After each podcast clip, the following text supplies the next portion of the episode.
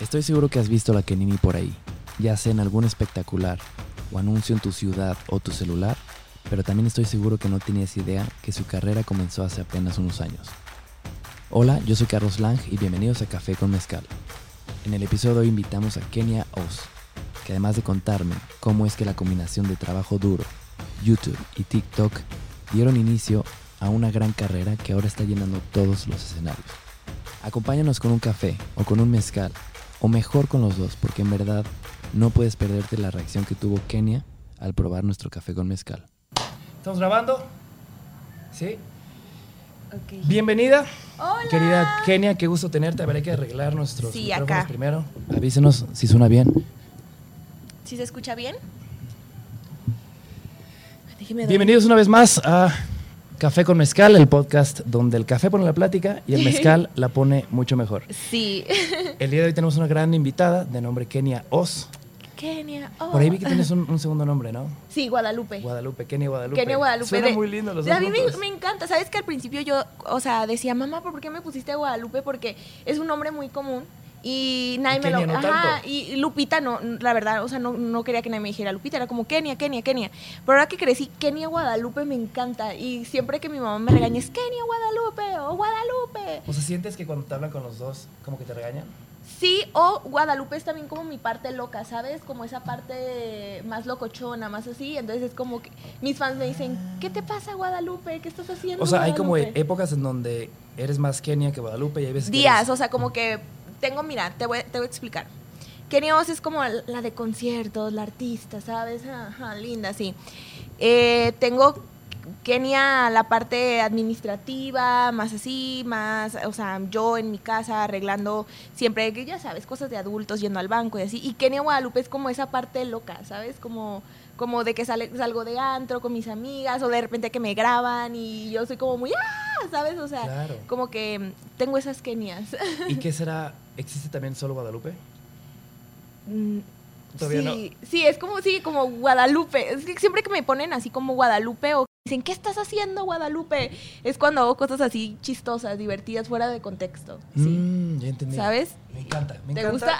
Me gusta. mis, mis personalidades a través de mi nombre. Oye, y me gusta lo claro que lo tienes. Sí, O sea, sí, lo sí, sí, lo tengo súper claro. Es como que siempre desde que inicié como con esto de redes y así, mi mamá siempre me dijo como que tú vas a, a ser Kenios ante la gente y ante todo, pero aquí tú eres mi hija, ¿sabes? Y como que siempre se me clavó ese chip, como de tener separado lo que soy en redes y lo que Qué soy. importante. Sí, Y sí. qué claridad.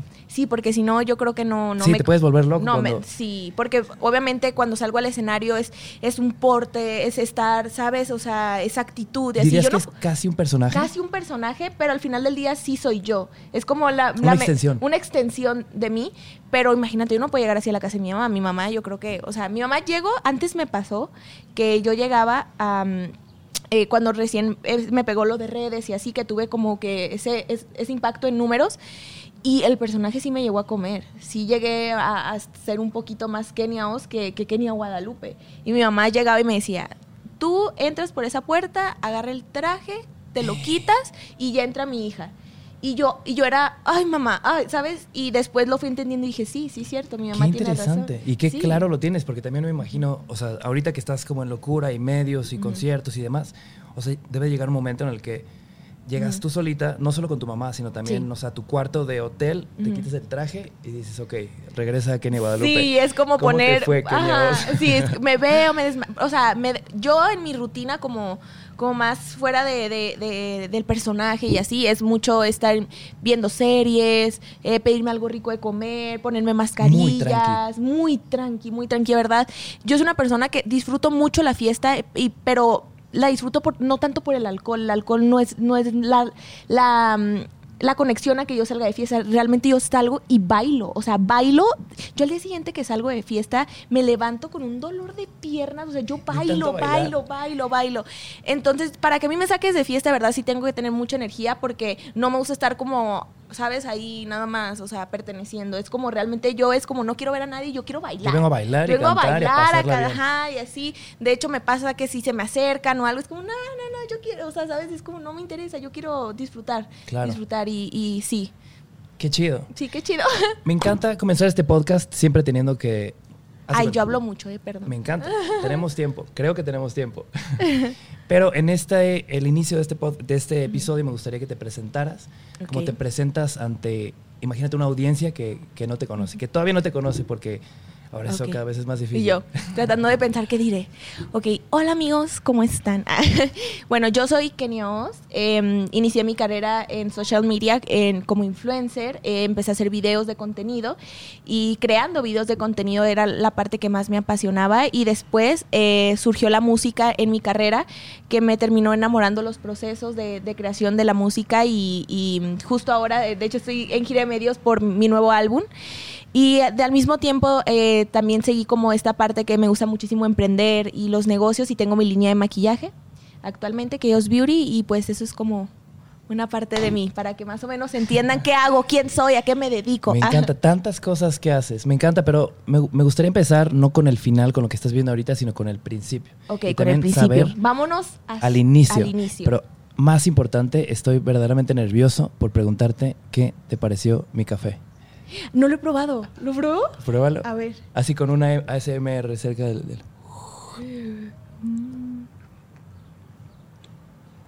Es bueno. No, No mientas. acuerdo- pero sí está cargado para mí. Sí, pero es bueno. ¿Quieres más azúcar? Sí, yo creo que sí necesita un poquito más de azúcar. ¿Te puedo? Una calaverita. Ahí está. Una calaverita de azúcar. Oye, qué chistoso. Imagínate una calaverita de azúcar. Una calaverita y que la echaras, y ¿no? la arrancas así, no, no, toda sería mucho. Ah, pero arrancas chiquitita. como los dientes y, lo echas ahí. Porque son grandes, ¿no? Mm, Sí, son grandes. Quizás una chiquita podría funcionar. Ah, pero, esta- estarían bonitas así todas chiquitas y las aventaras. Sería una gran idea. Sería una gran idea. Sí es buen sabor, pero igual. Y una cucharita también, viejo. Por favor. Ajá. Eh, sería gran idea, pero también imagínate que te pegue así el azúcar y te pegue también el café. Sí, duro. sí, está, está heavy. Oye, me emocionó mucho ver por todas partes que te encanta el café. Sí, me gusta mucho. Es que mi mamá siempre me dio desde muy chiquita.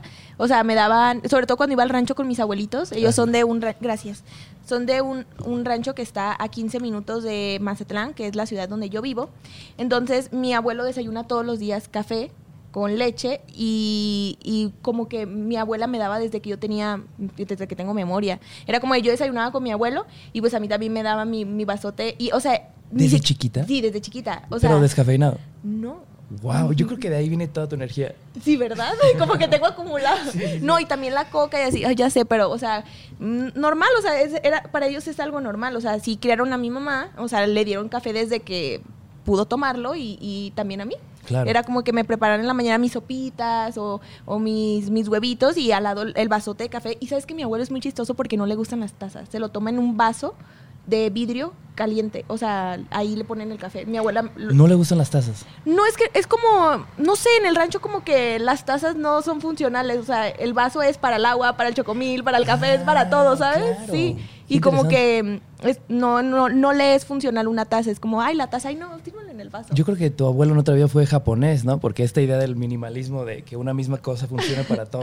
Sí, o sea, él uti- utiliza todo, todo, Ujú. todo. Y luego todo. tú y yo, que somos fans de las tazas. de que las tengo tazas. de todo tipo. Y mira, yo soy fan de las tazas también. Oye, yo creo que a lo largo de este, de este podcast me gustaría mucho como que, que dieras como tu calificación de cada pieza, porque al ser emprendedora tu calificación va a ser muy valiosa para nosotros. De, de la- las piezas de, De las arte. piezas No, de es- tazas, de cosas que hemos hecho. Este, este para mí es así 10 de 10, se me hace ¿Cómo muy crees? Original, o sea, de verdad está muy minimalista, o sea, o sea, parece que lo puedes poner y hace juego con, con la decoración, es, es para el café, como dices tú, la idea de que no, de que Como no un te ritual. ajá, como un ritual, o sea, está muy, muy asiático, ¿sabes? Así. Ajá. Y estas yo les daría como un un, pongámosle- un, di- 8, di- un 8 de 10 porque sí está muy original. Digo, de todos modos, 8 es un- una gran calificación. Esta, Esa te la tengo que, que vender primero, te tengo que echar el pitch. a ver, Pero ¿sabes cuéntamelo porque no me convences. Está La como, me, me causa intriga que esté a la mitad. Ahí te va. La idea, todo esto surgió cuando me fui a vivir a Brasil y Uy, qué todas las cool. mañanas tomaba café con mi papá a través de una videollamada. Entonces platicábamos, me, me contaba las noticias en México y un día me dijo, eh, viejo, te estás tomando la mitad del café que me hace falta. Y dije, la mitad del café. Y literalmente dibujé un círculo y lo partí a la mitad. Eso fue hace como 6, 7 años. Oh my. Entonces la idea es de compartir, de partir. O sea, de que No, uy, tú sí, tienes cierto. una mitad, yo tengo otra mitad. O sea, si, o sea, si te pones con alguien es como. Exacto. Ah. O sea, le puedes dar una mitad a tu papá, otra a tu, tu mitad a tu novio, otra a tu... O sea, como que o, o la idea de que siempre va a estar incompleta hasta que estén juntos. Ay, qué bonito. Siento que ahí te convenció más la historia. No, sí, ya 10 de 10. sí. No, es que, que eres- es muy romántico, Está es como chido, ¿no? muy, muy, muy emocional. Amo las cosas que, que, que les, plas- les plasmas emociones y sentimientos. O sea, para mí es como le da un valor mucho, o sea, demasiado. Qué linda. Digo, 10 de 10, qué chido. Y esta, por último. Mm. Ese es el mezcalero. Ay, es que a mí no me es gusta una el colaboración mezcal. con un eh, artesano de Oaxaca. Es que esto está increíble. O sea, esto está hermoso. Es que de verdad yo. otro lado. ¿Es una calavera? Ajá. A ver. Las dos caras del mezcal. Ah, la normalita y ya que te pega, ¿no? Sí, sí, sí, Ya sí, que- ya cuando mal- o la cruda. La cruda. La cruda. empiezas a malacopiar. No, dicen que el mezcal no da tanta cruda, ¿no? No, da nada de cruda. ¿No es químicamente imposible. No me, no, no me citen, como dicen, don't quote me here. No me citen, pero según yo, o sea, no te puede dar cruda. No te puede dar Y o yo sea, lo he escuchado- comprobado. O sea, ¿Sí? yo, yo se me he puesto unas buenas borracheras de Y mezcal. nada, te Me levanta. despierto así súper Pero ¿por qué químicamente no te, no te puede dar cruda? Según yo, es porque se destila dos veces. El, o sea, es un proceso muy puro y también como que no Mm. hay tantos... O, o sea, no hay tanta industria, no hay fábricas, no hay... O sea, es Mm. muy artesanal. Muy artesanal. ¿Has ido a Oaxaca? No. Ah, no, sí, sí, sí, sí fui. Sí fui, pero fue así de llegar, eh, eh, tuve un meet y me fui. O sea, no pude ver Fue nada. Solo recuerdo que llegué a un restaurante eh, y estaba muy rica la comida. Muy rica. Pedí creo que unas enchiladas y un caldito y estaba mm, delicioso. ¿Y no, no te dieron mezcal ahí? No, no, no. Es que el mezcal allá es... Te, te lo juro, yo siempre lo es digo. que yo, yo, o sea, la única vez, te voy a ser sincera, que he probado el mezcal, te cuento cómo fue. Única vez. Única vez. ¿Cómo crees? O sea, Un- si te fue tan mal que dijiste... Sí, mira, yo estaba en una conferencia de, estábamos como en un- una inauguración por vía Zoom de, de una, de una marca y estábamos, nos enviaron como el mezcal para brindar todos en, en el Zoom. Pues yo dije, sí, debe de saber como el tequila. O sea, el tequila, el tequila no me gusta, Ajá. pero, pero, o sea, un shot por quedar bien o ese, ¿sabes? O sea, puede, puede y trato de evitarlo. Dije, bueno, ¿qué diferencia debe, debe de ser del tequila? Me sirvo mi shotcito y pasa que dicen, bueno, pues brindemos todos. Y yo de que sí, salud. Y, Y lo te lo pruebo. de no, no, no, no, no, no, no, no, no, no. La peor sensación de mi vida. O sea, de verdad, yo sentía la garganta y dije, no, el estómago, el estómago me va a reventar en cuanto caiga esto. Malo, malo, o sea, casi me vomito. ¿Será, ¿Será que habrá sido un mal mezcal o no estabas preparada para tan fuerte licor? Es que fue un shot Es grande. que te lo echaste de shot. Ajá, es que es por eso que te digo es que quiero probar el, el... Este es agua, ¿verdad? Sí. Y yo, eso es agua, ¿verdad? Y yo. Agua oaxaqueña o se hace mezcal. No, te voy a decir qué pasa. Yo el primer y único shot de mezcal que me he echado Ajá. en la vida entera fue aquí con Kevin Carl, que le serví también un mezcal. Ajá. Y lo agarra y se lo echó de shot. Y- Ok. Y, yo así como, no, o sea, hay una, hay una frase muy famosa, hay dos, Ah, ahí te van y te van a gustar. Mezcal, el mezcal se toma a besitos. El mezcal. O sea, toma. poco a poquito, en calma. Es como casi un café, ¿sabes? Mm, ok, va. Y el segundo es trata al mezcal como quieres que te trate. Entonces Ok. pásate lanza y toma mucho y te va a dar una cruda o borrachera. Horrible. Horrible, horrible, Y horrible. trátalo bien y te va a tratar bien. Sí, entonces tomó el, el shot de mezcal y me dijo, oye, pues me tienes que hacer segunda. Y yo, no, pero el mezcal no se toma de No se shot, toma. cae, cae muy duro. Es un traguititito, es a tragos. Es a tragos, Ajá. ok. Y tú ya te, ya te has tomado un shot, dices. El primero me lo tomé aquí hace una semana. ¿Y cómo, cómo te cayó mal? Pues me puso muy borracho. O sea, extrañamente ¡Ay, qué padre! Sí, pero es que fue un shot. Ok. Y además saqué un mezcal muy duro. No muy Ok. duro, eh, muy o sea, especial. tú normalmente si te avientas como que el shotcito de, de mezcal con el café, o sea, normal todos los días. Puede ser algo que hagas normal todos los días. Extrañamente no es algo que haga tanto. Creo que lo hago Ok. más aquí que en mi vida cotidiana. Mm. Pero te voy a contar, o sea, en Oaxaca es muy común que en pueblos eh, tomen café con mezcal. Mm. La primera vez que lo tomé fue a las 6 de la mañana, yo estaba crudísimo y tenía que tomar fotos de un palenque donde hacen el Ajá. mezcal en Oaxaca, Ok. ¿no? Y llega el maestro mezcalero y me dice, ten. Y yo, ay, qué buena onda, un cafecito, Un ¿no? Y le doy un tragazo Oh, y oh. yo, es café con mezcal y me cayó re bien. O sea, como te- se me quitó la- quitó se te me conectó. se me quitó el sueño y de repente Sí, cuando te dicen, estoy súper crudo, te dicen, conéctala, ¿no? sí, no, hay, conéctala, ajá, no hay ninguna manera Igual y de... eso fue lo que me Sí. pasó, pero así lo toman ellos, o sea, como que es muy ¡Qué común. cool! E- Es más bien como con piquete, ¿sabes? No Sí, es tanto sí. así un mezcalazo. Ok, pero bueno, me encanta. nos fuimos muy cañón. Nos fuimos tema, en el me mundo del, del, del mezcal y el café a otro universo. Oye, pero quiero empezar con el inicio, con tu origen, con tú eres de Mazatlán. Yo soy de Mazatlán, de donde sí. hay un excelente que es aguachile. No, el aguachile, es más como de Culiacán, ¿no? No, o sea, en general como el marisco en Mazatlán es como muy típico de ahí porque pues obviamente están el así. callo de hacha. El callo de hacha, todo, todo lo que, o sea, de verdad si van a Mazatlán, mariscos. Mariscos, lo que prueben en Mazatlán les va a encantar. En el lugar que te pares, los mariscos están increíbles. Tengo que hacerte una pregunta. A ver. Y creo que nuestra bella gente de Sinaloa se puede llegar a enojar. Pero ¿dónde? Es que siempre se están defendiendo. No, acá es la mejor comida, acá es la mejor comida. ¿Dónde en Sinaloa es la mejor comida de mar? De mar en Mazatlán. Neta. O sea, yo en Culiacán los quiero un chorro, de verdad. Culiacán, de verdad los amo. Sé que son la capital, los adoro con todo mi corazón. Pero no pueden decir que está mejor porque simplemente en Mazatlán lo sacan y lo comemos ahí y a ustedes se lo llevan. Punto. Pero, pero los quiero un chorro, Culiacán. en lugar de drop the mic. pero no, también en Culiacán es muy buena comida. O sea, pero Mazatlán, o sea, de ahí sacan el marisco. Ok, porque claramente he escuchado que los de Culiacán dicen que es su mejor. Es que no sé en preparación, porque puede que en preparación, o sea, ellos lo preparen. Creo que hay un tema ahí de que a uno le ponen, le ponen clamato y otro no. Es un es un- ¿Clamato al aguachile? Sí, es un tema. Es un, es un tema, la verdad, no lo entiendo. Yo me encanta el sushi. Pero realmente creo que como te guste, ¿sabes? Si te gusta con clamato, sin clamato, o sea, da, Da igual. da igual. Come el que te guste. Pero en frescuras, en Mazatlán sí está más rico. Ok, me encanta. Entonces, naciste en Mazatlán. Desde Nací en pequeña Mazatlán. tomabas café con tu abuelo y con mi comías abuelo. aguachile. Sí, una niña berrinchuda, traviesa. ¿Sí, berrinchuda? Vaga. Sí. Qué loco. Lo- o sea, muy berrinchuda. O sea, de verdad mi mamá me encantaría que estuviera aquí te- y le vieras la cara, te, te diría. O sea, era muy rebelde de chiquita, por alguna razón. eh, me, era muy. mm, En, Maz- en Mazatlán le dicen mula. O sea, era, por ejemplo, mi mamá llevaba una plaza y era, "Am, quiero esa Barbie. Y mi mamá, no, no, o sea, no, ahorita esa Barbie no. Y yo, quiero esa Barbie. No, que esa Barbie no, quiero esa Barbie. Y quiero esa Barbie. O sea, y, no- no te dejabas. Y no, y la jalaba, y por favor, quiero esa Barbie. Así, o sea, y era, te la daban. eh, a veces sí, a veces no. O sea, a veces sí mi mamá era no y nos vamos. O sea, y siempre era, ya que llegamos a la casa le voy a decir a tu papá y yo. Y ya me calmaba, pero sí, era o sea, muy. es berrinche con tu mamá, pero con tu papá no. No, con mi papá no. Con mi papá era como, como no, toda seriecita, toda así. Y mi mamá sí, con mi mamá mal, pobrecita mi mamá. Mi mamá dice que nadie me soportaba de chiquita. De verdad, decía que era imposible que yo estuviera con, que me dejara con una prima o con una tía. O sea, de verdad le decían, no, no, no, no, no, porque hacemos como es. Y se me, se me fue quitando con el tiempo.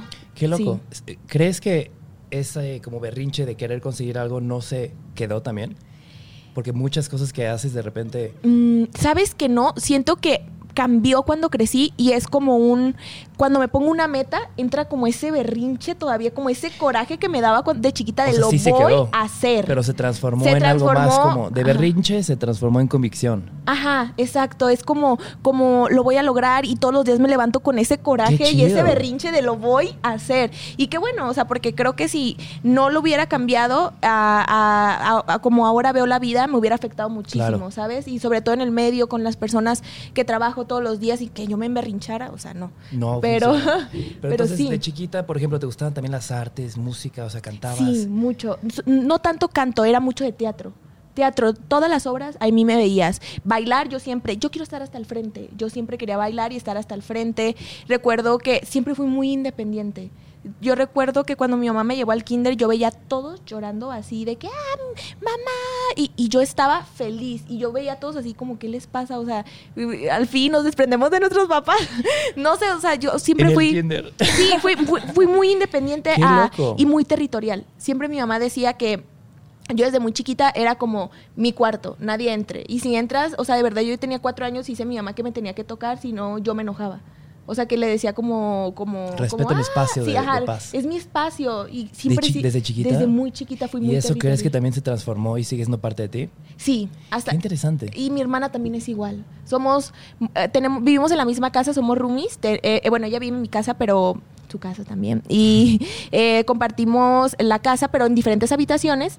Y de verdad podemos estar una semana, cada quien en, en la casa, pero en su cuarto. Y respetamos mucho como nuestros territorios. Yo entro a su cuarto como con respeto, ¿sabes? Así como, oye, puedo pasar y así, sí. Me gusta mucho eso que, que como que lo cuentas mucho y se ve que eres muy familiar, ¿no? O sea, Sí. por un lado eres muy independiente, pero también hablas mucho de tu hermana, la llevas a todas partes contigo, Sí. también cuentas, platicas de tu abuelo, de tu abuela, Sí. de tu mamá. Sí, para mí la familia es como, yo creo que el motor y a pesar de que casi no los veo y casi no estoy con ellos y todo, pero sí es como, mm, es que a donde vaya es como que los traigo aquí, ¿sabes? Es como donde estoy y sé que mi mamá me está viendo, sé que mi hermana está orgullosa de mí, sé que mi abuelo después me va a ver, porque mi abuelo es súper fan mío, o sea, mi abuelo, su sueño era que una de sus hijas se dedicara a, a cantar, Artes, sí, a las claro. artes. Él le encanta la música, él los artistas los admira demasiado, entonces que yo esté haciendo esto para él es como o sea, el refresh de, de no sé, de Claro. él, de verdad. Qué lindo. Y qué motivación ha de ser también para él verte rompiéndola tanto. Sí. Pero a ver, entonces, ¿en qué momento entra como este, este gusanito en ti de, de intentar crear y hacer y...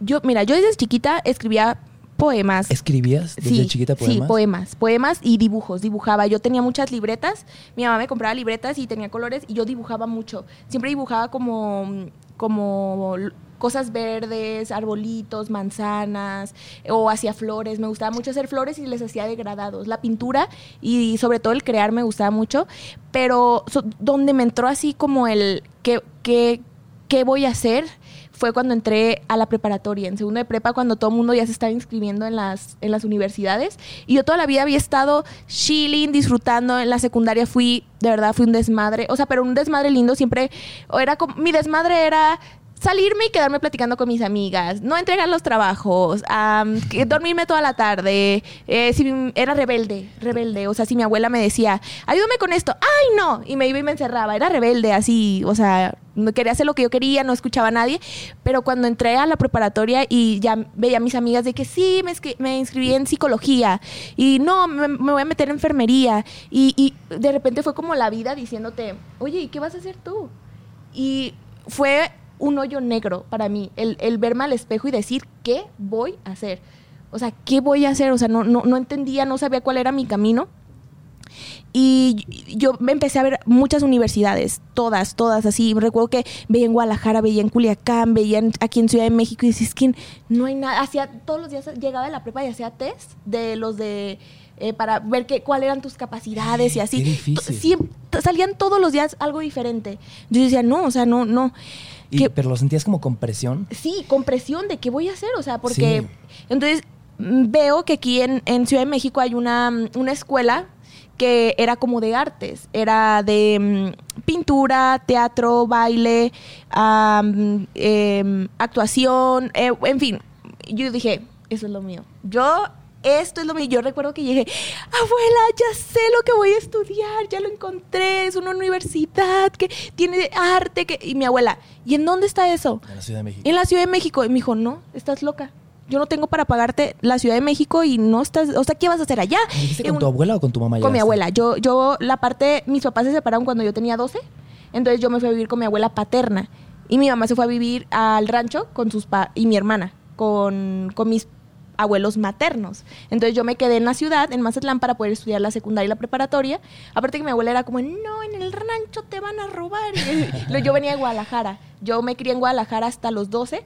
Entonces como Pero naciste en Mazatlán. nací en Mazatlán, ¿Y en a los cua- cinco años me fui a Guadalajara, me regresé a Mazatlán a los 12 y hasta ahí he estado, ah, ahorita desde los 12 hasta ahora he estado allá.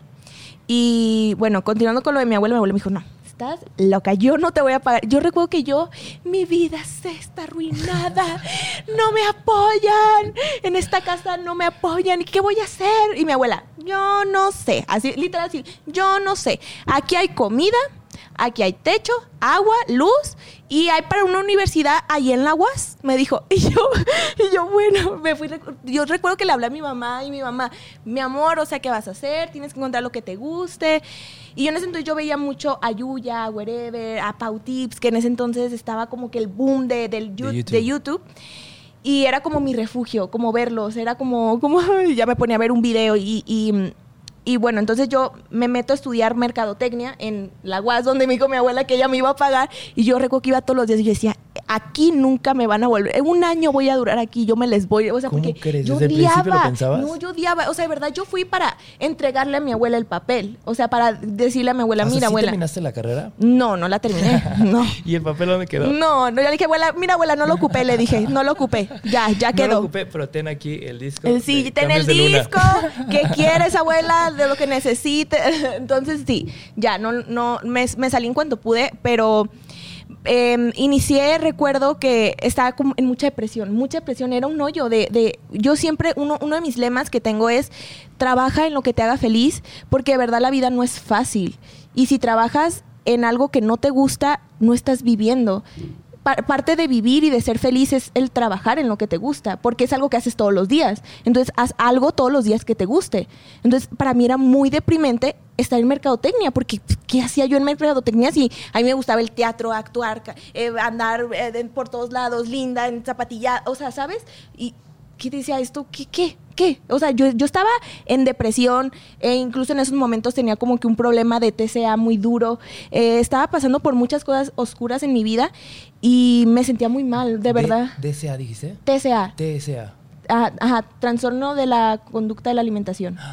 Sí, estaba. O sea, te juntaron sí, todo. ajá, pasó que se me juntó no tener como el apoyo, sabes, de mis papás, uno en Guadalajara, mi mamá en el rancho, mi abuela diciéndome que no, y yo toda conflicto, o sea, con conflictos de qué voy a hacer, quién soy, a dónde voy. Qué loco. Sí, entonces fue como una manera de, ¿sabes? Venía de una ruptura del primer novio ese que te, que te hace que dices la vida se me va a acabar.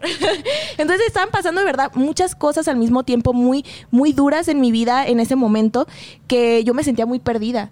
Y recuerdo que yo un día dije, yo voy a hacer eso, YouTube. Y mi abuela, ¿estás loca? Así como dijiste Sí, también es que mi abuela, mi abuela es, es de, eh, viene, viene de, de- de Puerta Canoas, que es el rancho, y, y ella, la tecnología, el, eh, mi abuela, lo ideal que yo hubiera sido, o, que, o la felicidad de ella era que yo me hubiera graduado, hubiera encontrado un buen esposo, eh, hubiera estado en una casa, eh, teniendo hijos, y ya. Eso era como mi abuela, y que hubi- hubiera salido de la casa vestida de blanco. Por supuesto. Es que creo que también eso no es. O sea, puede sonar malo. No, no es no malo. es. Pero para mí no funcionaba. En mi cabeza eso supuesto. no. Y pero mm, yo entiendo que las personas que quieren eso, les, les digo, wow, qué increíble. O sea, qué, qué cool que veas eso en tu vida y, y es muy respetable. Pero mi abuela, el problema es que lo que yo le decía, le, le quería, Claro. ajá, no era respetable, era Es que- un imposible. Claro, yo creo que era más bien como que no entendía. Sí, Porque no. como dices, no es de tecnología, no consume redes No, sociales, no, no. entonces Ahora ya entiende. hablabas, le hablabas yo creo que de un mundo que no se podía Sí, ni yo recuerdo que le decía, abuela, yo voy a hacer esto de YouTube y te prometo que me va a pegar y me vas a ver viajando por todo el mundo y voy a ir a Japón y voy a ir a Estados Unidos y me vas a ver de vacaciones en Disney y, y mi abuela, ¿tú estás loca o qué? ¿Estás de verdad? ¿Saliste mal de la cabeza? Le voy a hablar a tu papá. le voy-". Y yo, o sea, y para mí era algo tan wow. Y yo siempre, y, y ya después se, Rebelde ajá, también. se, se volvió como un molestarla. Le siempre recuerdo que le decía, disfrúteme, ¿eh? porque cuando me pegue lo de YouTube, yo ya no voy a estar, ni me va a ver. Y ahora que me ve, me dice, muy, me dice, hija de tu madre, me lo cumpliste. Sí, era co- loco. Pero te voy a decir algo. Creo que esa, e- ese como caso es muy mexicano, latinoamericano. Como, Sí.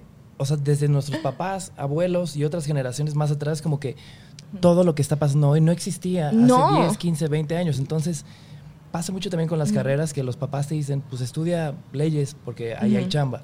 Entonces, Sí. como que también me gusta mucho siempre abordar este lado porque, por ejemplo, eh, esto lo platiqué hace en otro episodio, pero me encanta esta idea de que cuando eres chiquito, como que platicas mucho qué sueñas ser cuando seas grande. Soñar, ¿no? O sea, ¿qué sueñas? Y es como, quiero ser un bombero, quiero ser un Sí. astronauta.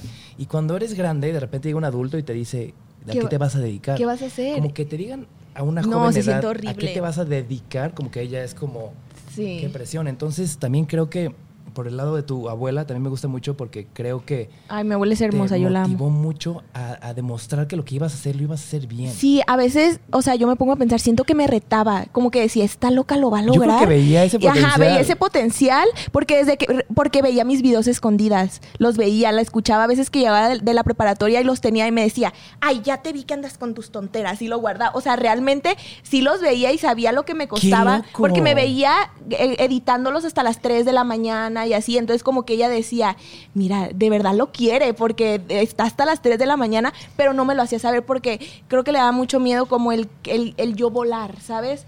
Eh, fue una, mi abuela es una persona que desde muy chiquita me motivó y también mi mamá. Fueron personas que siempre, mi mamá fue una persona que me enseñó a no tener miedo. Mi mamá siempre era, tú aviéntate, hazlo, ni modo. ¿Qué pasa? No pasa. Y mi abuela sí era miedosa, pero era como, abuela, me quiero comprar maquillaje. Pero, pero Trabaja. pero. O sea, y yo, abuela, pero es que no, ¿cómo voy a trabajar? ¿Quieres comprarte maquillaje? Trabaja. ¿Quieres lujos? Trabaja. Pero ve qué bonita mezcla. Y Es yo era como un berrinche de, Sí. Qué difícil, pero tienes estos dos lados. Sí. Alguien que te motiva a hacerlo y alguien que te dice, pero trabaja para hacerlo. Entonces, como que es una mezcla que creo que. Sí, también la parte de mi mamá. Mi mamá era una crianza muy niña, muy, muy... ¿Crianza? Sí, o sea, ella me crió como... Yo recuerdo cuando viví con mi mamá que yo decía, eh, quiero esto, mi mamá, ten, como una princesita. No sé si... Es lo- que eras berrinchuda también. Sí, era una, eh, de verdad mi mamá, ella, princesa, princesa, princesa. Llego con mi abuela, ella solo hombres, solo tuvo hijos hombres y se acabó la princesa. Yo recuerdo que la- los primeros meses que yo me fui a vivir con mi abuela, yo lloraba mucho porque yo estaba acostumbrada. Ay, mami, eh, mi uniforme está sucio. Ay, yo ahorita te lo lavo, mi amor. Y ya. Y mi abuela era, yo no sé.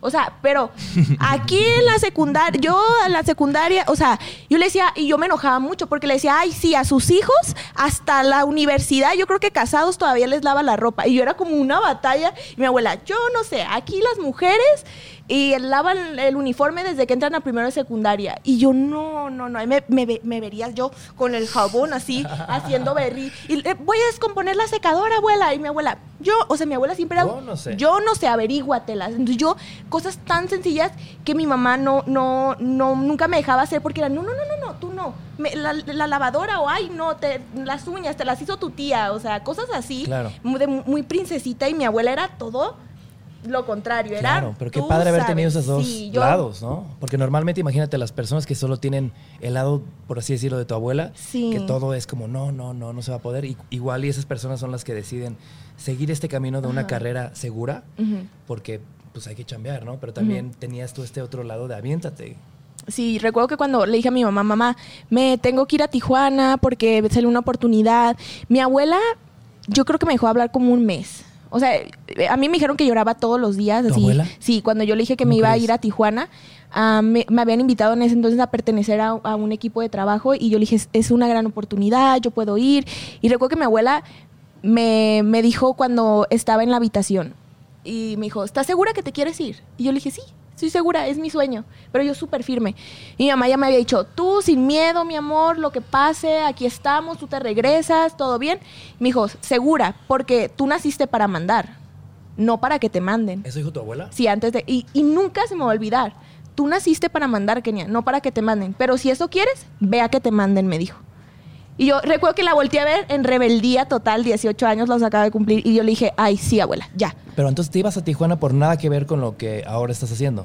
¿O sí un poco? Sí, un poco, pero sobre todo más con la carrera de YouTube. Quería crecer mi canal. estaba en ese momento como que mucho la integración de los teams. Ok. Y- Ah, pero ya nos adelantamos. O sea, ahí ya estabas haciendo YouTube. Sí, allá estaba Pero haciendo... ¿Cómo fue el inicio de, de hacer YouTube? O sea, ¿qué haces en tus primeros videos? Recuerdo que yo... ¿O ¿Cómo fue tu primero? Tu primero, me- tu primero? primero lo que hice fue, obviamente, un berrinche gigante. Quiero una computadora y quiero una cámara, si no mi futuro está arruinado. y logré que me, la- me, ajá, me la compraran y mi abuela me la compró y mi mamá me dio la cámara. Y era un primero de enero. Y yo ya tenía tres meses así, mira, metida, tenía libretas así gigantes de anotaciones de cómo editar en, en el YouTube. Porque obviamente pues yo tenía que editar mis videos. Pero ya, o sea, ¿estas notas eran de cosas que habías aprendido en internet? Ajá, veía eh, como tutoriales. Ajá. Control eh, V es pegar. Control C, copiar. O sea, O sea, cuando llegó la compu tú ya eras una máster para... no, no, no, no, no. Llegó la compu y me puse tres meses junto a la compu, o sea, y mis libretas y mis anotaciones, a enseñarme a editar. Y recuerdo que grabé como un video base, que yo nada más era como improvisando así, hola, ¿cómo están? Da, da, da, y lo empecé a cortar, empecé a poner emojis.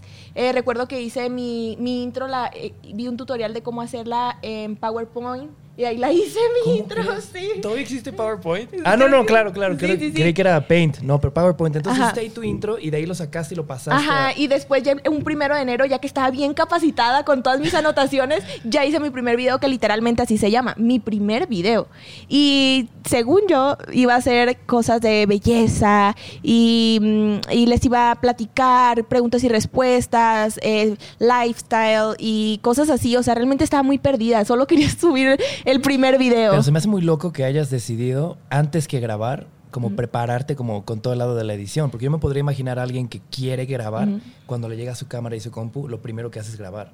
No. Pero tú ya sabías todo lo que ibas a hacer. Sí, no, yo, yo, yo creo que yo he visto todos los tutoriales de así de cómo hacer una miniatura en PowerPoint, parte 1, parte 2, parte y luego cómo editar en Adobe Premiere, parte 1, parte 10, o sea, todos yo me los sé, yo creo que de memoria. Sí, pero fue como una preparación porque realmente quería subir un gran video, o sea, que quería iniciar bien, ¿sabes? Era como que... ¿Iniciaste bien o no? Sí, tenía mi foto de perfil, un banner, eh, todo, todos los colores, o sea, de verdad sí le, le estaba echando ganas, o sea, sí le, le metí es- mucho esfuerzo por varios meses. Por ahí en algún lugar me encontré que dijiste que comenzaste a producir YouTube como para también combatir un poco problemas de ansiedad o, o de Sí. miedos. Sí, claro, ¿Sí estaba es real como... eso? Lo único que me quitaba de la cabeza, como en ese momento muchos demonios que tenía sobre todo el problema de alimentación, era, era crear, era hacer, crear, o sea, estar en, en la computadora creando los videos, o te lo juro que no dormía de la emoción, de la emoción de que mañana se va a subir un video y lo edité padrísimo, o sea, era, y, y fue una, mi, abue- sí, mi abuela me llevó al psicólogo, que fue la primera, el primer acercamiento que tuve con la salud mental, eh, me llevaron al psicólogo y ahí empecé como a tratar un poquito eh, esta, esta depresión, esta ansiedad. Y una, recuerdo que la psicóloga me decía mucho, mantén tu cabeza ocupada, mantén tu cabeza ocupada. Entonces también mi abuela, de haberme visto medicada, de toda depresiva y toda mal, y pasar a verme súper feliz editando por 10 horas un video, era como... Pues déjela, está feliz, ¿sabes? Es- mi abuela me decía, está loca, está Claro, feliz, ¿sabes? Está sanando y- mientras está creando. Sí, y, y a mí me encantaba, de verdad era muy bonito los procesos de creación, el escribir los guiones. Yo escribí unos guiones, me, me ponía unas colas, me imaginaba. A veces estaba dormida, me estaba quedando dormida y recuerdo que se me venía, se me venía a la mente un video, sí, lo voy a hacer así. Me levantaba, lo anotaba. Era muy, muy disciplinada, le tenía mucho amor a mis videos en ese momento. Era como una pasión por crearlos, editarlos, ir a grabarlos. Y mi hermana me ayudaba en todo. Era como, vamos a grabar tal video en el centro y tú me vas a ayudar. Y mi hermana se iba conmigo con la camarita. Y ella siempre, sí, sí, yo te, hasta la fecha me sigue. Ayudando en todo. Sí. Qué cool. Pero entonces empiezas a subir estos videos y, y, y empiezas como a recibir atención o cómo es este principio. Sí, sabes que desde el primer video que yo subí, recuerdo que yo tenía colegas que también les gustaba eh, hacer contenido y tenían 100 vistas, 200 vistas. ¿Colegas de Mazatlán? Sí, de Mazatlán, que nos gustaba como hacer contenido. Y yo, ellos tenían así 100 vistas, 200 vistas. Y mi primer video, como a la semana, juntó 10 mil vistas. Y recuerdo que ellos me decían, no, no puede ser 10 mil vistas. O sea, ¿qué te pasa? Pero era, era esta parte que yo fui muy rebelde en la secundaria, entonces era como de las populares y así. Entonces fue como, em, creo que muchos compañeros que me vieron, que me, me vieron en la secundaria era como, ¿qué, qué está haciendo Kenia? Y como que se metían a ver y por el morbo de, de- de verme y por eso tuvo muchos, muchas reproducciones. Y mi- mis, eh, perdón, mis primeros videos fueron como unos 10 que yo de verdad sí con ese amor y pasión y uno de ellos se me viralizó y después se me vi- viralizó otros dos que así como 200 mil vistas, 300 mil vistas y como a los seis meses hice la placa de 100 mil. ¿Cómo crees? Sí. Qué locura. Entonces, estos primeros 10 videos, ¿en cuánto tiempo los subiste? Subía uno cada semana. Ok. Uno cada semana. En 10 semanas, de repente ya había uno viral. Sí, ajá, ya. Y luego otro Así, viral. me hice viral muy rápido. O sea, viral hablo de, de que para hacer un canal nuevo, sin nada, ajá, atención. empezó a tener atención. O sea, 100 mil vistas, 200 mil vistas, incluso. em, Badabun empezó a recrear ideas mías. Por ejemplo, yo hice un video que recuerdo que era me maquillo con 100 pesos y la idea era ir a un supermercado y con solo un billete de 100 tenías que hacer tu make-up. Entonces era como, este lápiz me lo encontré en oferta, cuesta 3 pesos y así. Y recuerdo que eh, Badabun lo, lo replicó y yo como... y después hice cool. lo mismo con, con 100 pesos pero un outfit. Y también Badabun lo replicó. Sí, Qué loco. Empezaste sí. como a ¿Pero estos trends tú los encontrabas? No, yo los ¿Tú los creaba. inventabas? sí, estaba dormida. ¿Cómo crees? Dormida. Y yo decía, tengo 100 pesos para el video. ¿Qué voy a hacer? Como dormida, No, tipo, bueno, soñando, no, ajá, ah, no, como acostada, dormida ajá, pensando en quedando, eso. ajá. De cuando estás así acostado y estás como meditando, pero mi cabeza estaba tan enfocada en, en- en mi trabajo de YouTube, de verdad, tanto que todo el día pensaba en eso. Fue una terapia totalmente, o sea, me sacó de la depresión. Y, y yo recuerdo que estaba acostada y yo decía, es que, ¿qué voy a hacer? Mi abuela me da 350, me gasté 100 y me quedan 100 pesos. ¿Qué voy a hacer con estos 100 pesos? Tengo que armar un video chido. Y yo decía, me maquillo con 100 pesos. Y yo, sí. Y ya como que me ponía, y la intro la voy a hacer así. No, y voy a decir. Con razón no dormía. No, y te lo juro que mm, no, yo iba a la preparatoria así, o sea, pero yo iba con mis ideas, entre clases escribía los guiones, de verdad le tenía mucha pasión a los videos, al crear los videos, era una pasión, o sea, vivía por eso. Le dices, le tenía. Sí, ya, ya, ya, Ya no, ya no. Ahora, digo, no me ¿Sabes que eso, pero- es, ese amor cambió con la música? Ahora siento lo mismo con la, ¿Con música? Con la música, cuando escucho una canción que yo creo, o sea, que yo hice, y, y- y- sé lo que me costó, y sé que digo de repente una frase que, que es muy mía, y le meto ese, esa energía y ese, ese amor, es, siento lo mismo como cuando publicaba mis videos. Digo, ya quiero que salga. Es que a final de cuentas es lo mismo, es transformar algo que piensas, algo que sientes en una canción, un Sí. video. Entonces creo que ahí... Te voy a preguntar algo bien raro, pero se lo he preguntado a todos mis amigos músicos y me impresiona la respuesta. Y te voy a contar por qué, porque todo esto eh, nace con una historia que me contó el Caloncho.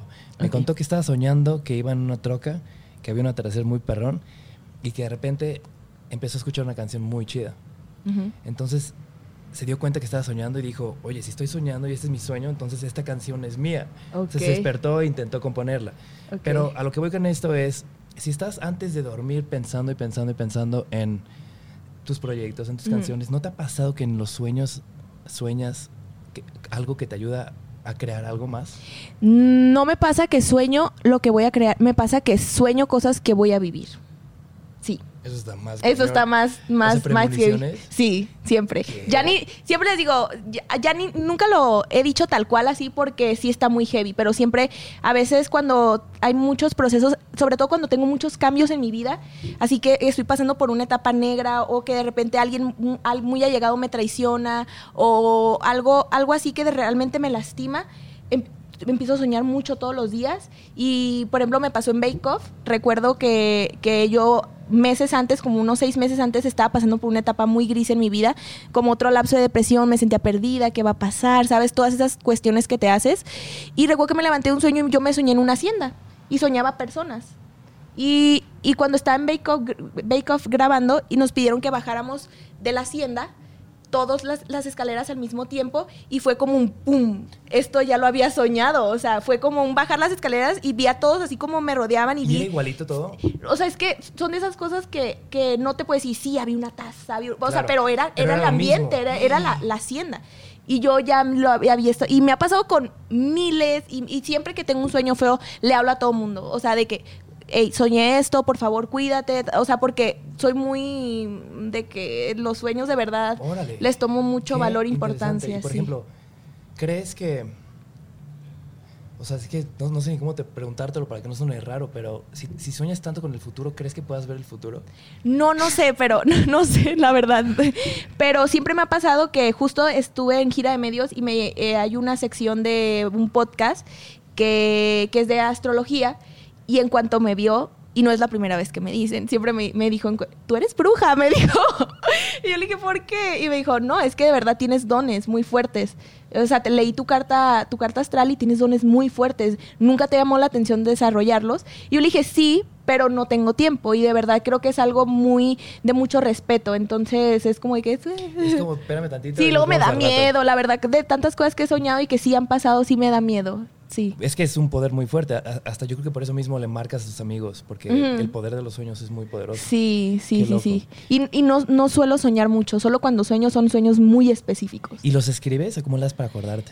Eh, no, me pasa mucho que se me olvidan, pero cuando estoy ahí se me tengo una regresión así como como y yo sí sí sí claro esto esto lo soñé y es como ya mejor me quedo callada y es como que lo como ese déjà vu lo vivo en Claro. silencio como Pero dime algo, cuando te pasa eso, ¿lo sientes como una señal de de algo? Como de estás en el lugar correcto o algo así. Sí, yo siento como una energía bonita, como una, como luz, ¿sabes? Yo siempre, siempre me guío por la luz, luz, luz, luz, cosas lindas, cosas de, de buena energía, de, de, de nada, nada que sea oscuridad. Entonces yo, yo a veces digo, "Ah, no sé, serán mis ángeles o no, Dios o el universo enviando una señal de que mira, vas por buen camino, ¿sabes? Claro. Es como, como eso, pero como te digo, les tengo mucho respeto a todas las cosas místicas, me encantan, o sea, como me llaman mucho la atención, pero como todas las personas que tienen esos dones me han visto y me han dicho que los puedo desarrollar, es- les tengo es como más respeto aún porque me da mucho, soy muy miedosa, muy miedosa, entonces digo, con los sueños estoy bien. Por ahora estoy Por bien ahora estoy bien. Oye, entonces re- regresamos a. Están estos videos, estás teniendo mucha atención, dices qué, qué está pasando. Desde, desde que empezaron los primeros virales, tú dijiste así como. No, yo, yo, y ¡guau! O sea, sí, lo logré, abuela, toma ¿Y tu abuela qué eso. decía? No entendía, no entendía. Mi abuela, mi abuela, ¿sabes cuándo fue entendiendo? Cuando fue mi graduación de preparatoria y me pidieron una foto. Entonces me piden una foto y mi abuela, ¿por qué te piden una foto? ¿Qué es eso? Me dice, ¿qué, qué tiene la niña? ¿Qué, qué? Y yo, abuela, es que así es el mundo de YouTube, le decía. La gente te empieza a pedir fotos y mi abuela, qué raro. O sea, mi abuela era como, qué raro, qué, qué. Y, Ahí fue cuando la sacaste de onda. Sí, ajá. Y, y después de que me fui a de, a- de integrante a ese team, eh, pasaron muchas Tijuana, co- este fue? Ajá, ajá, a Tijuana. Crecí súper rápido, obviamente por la exposición que me dieron allá. En, en- en ese entonces eran otros canales. Actualmente ya tengo canales totalmente nuevos. Pero. ¿Otros canales tuyos de YouTube te refieres? Ajá, sí. Ajá, es que, bueno, es Como que- que quiero entender toda la. para que es que es, es un tema como muy controver- controversial y que casi ya no me gusta tocar por, porque es como un- una guerra entre, entre Claro, no, lo dejamos así, pero como entonces te vas a. Tijuana, colaboras con ellos, empiezas a crecer más Ajá. y regresas después a, a Mazatlán. Sí, regreso por un tema de, de que no quise firmar un contrato y regreso a Mazatlán. Regreso otra vez a Mazatlán, vuelvo a, pues, con mi familia, con mi mamá y empiezo básicamente desde cero, canales desde cero, recreo todo lo, o sea, yo perdí mis, mis videos y mi canal y todo ya está en la basura. sí. Empezaste desde ceros. Sí, desde Otra ceros, vez, otra vez, otra vez. Tenía cuatro o cinco millones ya Oh, y tenía en Instagram como tres punto y algo millones y sí, me los dieron de baja. sí, pero está bien, o sea, está bien porque creo que es mejor que ahora tengo lo mío y que esos números ya se fueron, ¿saben? Es lo que me dieron ya se fue, se eliminó, se borró, se quitó y me tocó empezar desde cero otra vez, que construir lo mío de nuevo y, y- y es mejor. Prefiero... pre- Ahora que lo veo, obviamente en ese momento era mi vida, se mu- ¿sabes? O sea, yo me Otro momento negro. Sí, cuando yo veía que mis canales estaban eliminando mis videos, o sea, porque me- sacaron, obviamente, entonces yo era como estar en la sala de mi mamá y yo estaba, mamá. O sea, este primer video que me cuentas que Sí, hiciste todo se fue, desapareció. sí, se fue todo ahí, se fue todo ahí. Sí. Lo siento mucho. Pero digo, Sí. ah, si algo he aprendido de ti en el poquito tiempo que llevamos platicando es que de momentos negros Sí. has intentado, no has intentado, has logrado conseguir luz. Sí. Tengo por ahí eh, un dato. Dime A si ver. es real. Ay, a ver. ¿Le escribías a Selena Gómez muchos mensajes? Ay, sí. sí, yo cuando estaba chiquita, eh, de verdad, yo era súper fan así como de, de las popstar. Yo veía mucho Disney Channel, era como mi universo, mi, mi refugio después de llegar de, de la primaria. Y en ese momento estaba como lo de las redes y recuerdo que tenía Facebook, si no me equivoco, sí creo que era Facebook. Y yo ahí le enviaba todos los días mensajes a Selena Gómez. ¿Y nunca te contestó? No, pues no, no, ojalá. Y ahora, cuando te escriben mensajes, ¿los contestas? No todos, eh, ¿No sería muy loco? No, obviamente no todos, pero uno que otro de repente. Sí, sobre todo en Twitter, como que tengo mi plataforma de Twitter y ahí hacen cuentas fandom y yo lo sigo, sigo ha- hago cada como cada mes como integración Kenini se les dice y yo sigo a muchos muchas cuentas. Que Nini es como tu, Mi tu fandom. familia. Fandom. El fandom, el fandom. Y yo lo sigo, lo sigo en, en- en Twitter y hay- hay- es como un chat, ya. Ok. Y todos los días llego, les doy Y like. ahí, hay- y, y ahí comienza como esta... Ajá, ese, ajá. Qué loco. O sí. sea, por un lado, no te contestó Selena Gómez y ahora tú haces todo lo contrario, ¿no? Qué loco. ¿No estás muy loco que de repente Sí, mensajes sí. muy parecidos a los que tú mandabas ahora te lleguen a ti? Sí, es por eso que yo, yo, yo cuando veo así mensajes, digo, es que yo los entiendo, porque yo, yo los enviaba y sé lo que, lo que es sentir y decir, ojalá me contestes, te amo, ¿sabes? Y, y sí, yo lo entiendo. Qué loco, te tocó vivirlo. Sí, me tocó vivirlo y recuerdo que uno de los berrinches más grandes que hice en mi vida fue que- porque llegó Selena Gómez a Guadalajara y yo, o sea, le dije a mi mamá, me tienes que llevar, mi mamá fue, no. Y yo hice el drama de la vida, o sea, a mí se me salía el alma llorando. Sí, muy loco. ¿Y, y fuiste o no fuiste? Eh, no, no, no, no me no, llevaron. No lo has visto todavía. No, no lo he visto. Ya no lo lo he visto. O sea, fui a Estados Unidos y eh, alguien del equipo de ella, de Interscope, me, me dijo que trabajaba con ella. Yo le dije, de verdad, le dije, yo la amo. Le dije, solo, solo quisiera O algún sea, día. ¿alguien de su equipo te dijo que colaboraran? No, no, no, sino que yo estaba en una fiesta de, de unas amigas de Anita y de, de Lele Pons. Y estaba un- un- una chica que es de Interscope, que Lele está en la misma disquera que Selena Gómez. Y, y recuerdo que me dijo, ay, he visto tu proyecto, me encanta lo que estás haciendo. Y así le dije, ay, hola, mucho gusto, ¿sabes? O sea, así. Y me dijo, yo soy de Interscope, llevo el proyecto de Lele, yo el proyecto, el proyecto de tal, yo el proyecto de Selena. Gómez. Y yo, y yo, ¿de quién?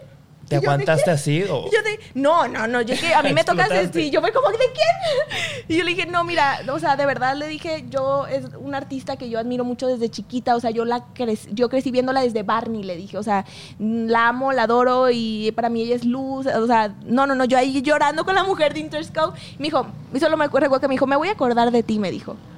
Me gusta mucho lo que haces y ya Qué fue loco. todo. Sí. ¿Qué- ¿Cómo es esta experiencia de muchas personas que, que estuviste consumiendo, que estuviste viendo en YouTube, en redes sociales, que ahora estás con ellas como si nada, colaborando? Y es muy, ¿Cómo es es, es muy loco a nivel personal, pero también es muy satisfactorio saber que has trabajado tanto y que realmente yo siempre les digo a toda la gente que me ve y que me dice, es que ¿cómo le haces? Es que eso es destino, es que todo mundo tiene las mismas posibilidades y capacidades para hacer lo que de verdad sueña. O sea, porque Miley Cyrus tiene las mismas capacidades que tú y yo. O sea, Selena Gómez tiene las mismas capacidades que, o sea, son personas, ¿sabes? Y todos tenemos las mismas capacidades de lograr lo que queremos en la vida. Claro. Entonces solo es trabajar, mucho amor, pasión, disciplina y mucho sacrificio, porque as- así es el éxito, o sea, llegar a esa meta que tú que tú quieres. Es como dirías, es que veo que me encanta como dices de repente oscuro, negro, de repente Mm. dices gris, de repente dices luz, pero también en tus momentos negros, más negros, yo creo que es cuando más has encontrado tu propia luz interior, ¿no? Sí, creo Porque que también eso es importante. me, dan- me da mucho miedo entrar a momentos muy, muy negros en mi vida, pero algo como que, que me hace tener esperanza y, y fe es que siempre que salgo de esos momentos negros es como que salgo, o sea, de verdad, con una energía de comerme al mundo, o sea, gigante. Y es como, quito barreras, quito miedos, sano demasiado en esos momentos de oscuridad, pero son muy feos, de verdad. Mi oscuridad es, es deprimirme, no pararme de una cama, o sea, me- llevarme al psiquiatra, porque de verdad mi cerebro empieza a colapsar de, de que no puede con tantas emociones. Es una persona muy emocional. Entonces, cuando yo siento tanto y están tengo tantas emociones, como dices, negras en, en, en mí, mi cuerpo colapsa. Colapsa, no puedo trabajar, no, no quiero ver, no quiero ni siquiera que amanezca, así te lo digo. O sea, estoy en mi cama y no quiero que amanezca. Wow. Y es como otra vez ir subiendo, poco a poco, poco a poco. Y cuando llego a esa luz y encuentro nuevas metas, nuevas cosas que quiero en mi vida, nuevos sueños, es como sí. brum, y es como si me pusieras gasolina, te lo juro. Sí, pero O sea, es muy feo estar ahí. Sí, me, me recuerdas mucho esta la, la idea, la historia de esta ave que es el ave fénix, ¿no? Que se tiene que morir, se tiene que hacer Sí, cenizas así para siento poder yo. más fuerte. Me tengo Pero que ¿cómo- morir. ¿Cuál es? cuál es, Y me tengo que morir. no, no literalmente, pero sí, me tengo que literal morir unos mesecitos y después me vuelvo a encontrar y creo que siempre que regreso otra vez, o, o sea, con esa luz, vengo recargada con nuevos sueños, con nuevas metas y con más amor, con más pasión a todo. sí. Pero entonces, cuando caes y es Sí. profundo el vacío, ¿cómo- o sea, ¿dónde encuentras esta energía, esta motivación para levantarte más fuerte y volverlo a intentar? Primero es terapia. O sea, yo cuando... Es lo primerito. Lo primerito. En Me cuanto encanta. ya me empiezo a sentir... O sea, yo siempre con mi psicóloga siempre estoy como ahí, ¿sabes? Nunca lo dejo. Pero me ha pasado que... mm, sobre todo cuando estoy, estoy, estuve con mi psicóloga esta vez, ella me empezó a estudiar por un año y me dejó, me dejó hasta que me llegó al núcleo. Me dijo, aquí está tu núcleo. Y yo le decía, no, le decía, no, este no es mi núcleo, ese es tu núcleo. Y, y tiene que cambiar las cosas si no estás repitiendo un patrón de conducta que viste. ¿Y este núcleo, se o sea, te refieres como a tu personalidad? O sea, ¿este es lo que eres? Sobre todo estaba como en procesos de mi vida, donde las personas que me rodeaban o, o el trabajo o cosas que yo le decía, es que yo quiero ser esto, ta, ta, ta, y la psicóloga me decía, sí, sí, sí, sí, y me escuchaba, y yo, yo voy a, y, y quiero, y, y yo me veo, y, y ella me decía, sí, sí, sí, y cuando ya me terminó todo este año de drenar, me dijo, mira, las cosas están así, yo tengo, te que decirte esto, así, así, así, y fue como un, no, No, o sea, de- y, y- y fue como un balde de agua así que me cayó. Y, y yo recuerdo que le decía, es que ¿cómo le voy a hacer? O sea, sí era real lo que tú... O sea, sí, Sí. te identificabas con Sí, todo lo que claro, era como que necesitaba que alguien me lo dijera. Y, y- y yo recuerdo que, o sea, mi hijo está repitiendo un patrón de conducta que viste de chiquita. Y vas, y yo recuerdo que muchas de las cosas que yo le decía era como, es que yo no quiero lo que vi con mi mamá y mi papá y bla, bla, bla. Y él me decía, sí, perfecto. Yo no quiero lo que vi con mi mamá. Sí, perfecto. Y cuando te dicen, estás repitiendo el mismo patrón. Y te cae como un balde de agua. Y yo dije, no, o sea, es lo que tengo peleando desde que tengo 12 años. Y estoy repitiendo un patrón. Tengo que cortarlo. ¿Y cómo lo cortas? Cortando. O sea, de- alejando a las personas. las cambiando, cambiando. O sea, de verdad poniendo, o sea, de una manera, creo que a nivel personal cambié muchas de las personas que me rodeaban. Y, mm, y no porque tuviera nada de malo, simplemente era para mí, o sea, de verdad no era saludable para mí, no porque las personas tuvieran algo malo o una influencia mala en mi vida, simplemente porque yo le hablaba sobre salir, crecer, salir adelante sola, no necesitar a nadie eh, más que creer en ti, o sea, todo lo que yo quería en mi carrera comunicar, no lo podía comunicar porque no lo estaba haciendo. Claro. Entonces me decía, ¿qué, qué doble moral es esa? Me decía mi psicóloga, ¿cómo puedes comunicar a una mujer que no lo eres? Y era, era como de verdad un, un caos Claro. en mi cabeza y fue una depresión terrible, pero bueno, de ahí nació el álbum. de ahí nació el álbum y, y fue como un momento de creación que volví a lo mismo. Com- Como cuando editaba, volví a lo mismo. Qué Empecé a crear, a crear el álbum y me, me volvía loca. Salía a las 3 de la mañana de crear música o me, me quedaba semanas en un departamento con productores y compositores haciendo música y yo no me quería despegar y no, vamos a volver a regrabar esta voz. O sea, como cuando editaba mis videos y en, eh, pasando 10 horas. Y me di cuenta que la manera que yo sanaba era crear, crear, Claro. hacer arte, hacer arte, hacer arte. Era lo único que realmente me saca de, de- de los hoyos y me mantiene viva la, la creatividad. Claro, me encanta porque como que no tienes un punto medio. Eres o, u oscuridad o luz. Como que no hablas mucho de un punto medio, como que tu umbral de luz no, no conoce los grises. Sí. Pero también se me hace muy interesante cómo has tenido varios momentos así, de- como bajos, y de repente, o sea, yo sé que todos odiamos estar ahí abajo, todos odiamos la depresión, Sí. todos huimos de la ansiedad, Nos da miedo volver ahí. pero también creo que a raíz de esto te has podido conocer más, porque yo creo que si no hubieras tocado fondo y no hubieras hablado con tu terapeuta, no, no hubieras, no te hubieras conocido tanto, no estarías en esta nueva etapa con tanta claridad. Entonces creo que también es un balance. O Sí, sea, no es un balance. Y sin sol. La verdad Digo, también, o sea, mi familia, mi familia también es como como parte de esta de esta luz que siempre es como yo me pego mucho con mi mamá recuerdo que yo me fui y me dormí cuando estaba en, en depresión me fui y me dormí una semana con mi abuela. O sea era como que quería como tocar mis raíces sabes estaba muy perdida. Y era como abuela me voy a quedar una semana y recuerdo que no trabajaba o le decía a mi mamá mamá quédate a dormir una semana aquí en mi casa hazme comer hazme tu comida o sea que me hacías de chiquita. Era como un proceso de sanación muy fuerte que tuve. O sea era como tenía una niña interna muy dañada o sea, de verdad, yo cuando lloraba, lloraba como cuando, cuando le pegabas a una niña, así lloraba. O sea, lloraba con de que no te podías contener. no me podía contener, eh, tenía mucho, mucho dolor, era como una niña muy, muy lastimada. Y recuerdo que era como mamá, amigos, era como abrácenme. Y recuerdo que mi manager me decía, es que te abrazo y te siento débil. O sea, me, me recuerdo que me abrazaba y me decía, es que siento que te vas a quebrar. Adelgacé muchísimo, bajé como 6 kilos así en un mes. Sí, pero la verdad, yo agradezco los procesos feos que he vivido porque también son parte de la luz que hoy comparto, ¿sabes? Claro. Y, y me, no, no, no puedo decir me gusta, pero creo que si vuelvo a tener un momento de oscuridad, de oscuridad, creo que lo pasaré con más responsabilidad, ¿sabes? Como más, ok, este es un momento de oscuridad, que voy a aprender de este momento? No Yo me voy a que Ya dejar... lo haces. Ya- yo creo que ya lo haces. Como dices, llega- Sí. llegas con tu abuela y dices, abuela, me voy a quedar una semana. O sea, sé que voy a tocar fondo. Sí. Y sé que para poderme levantar Y, o sea, y- necesito caldito de pollo o Sí. aguachile con clamato, ¿no? Sí, O sea, sí, necesito claro. algo que me ayude a volver a encontrar quién soy. Es como si, si, si a, a propósito sabes que te vas a deconstruir Ujú. para volverte a transformar en algo más, más Totalmente. Pasaba más- que ya estaba mi carrera como en ascenso y yo le hice a mi carrera... ¡puc! ¿Tú le hiciste? Sí, o sea, mi carrera ya estaba en ascenso, acababa de lanzar un EP, le había ido increíble, estaba en Billboard, eh, muchas cosas muy buenas, y pero yo mi, mi, mi estabilidad, y yo veía como un edificio que lo estás construyendo sin, sin cimientos.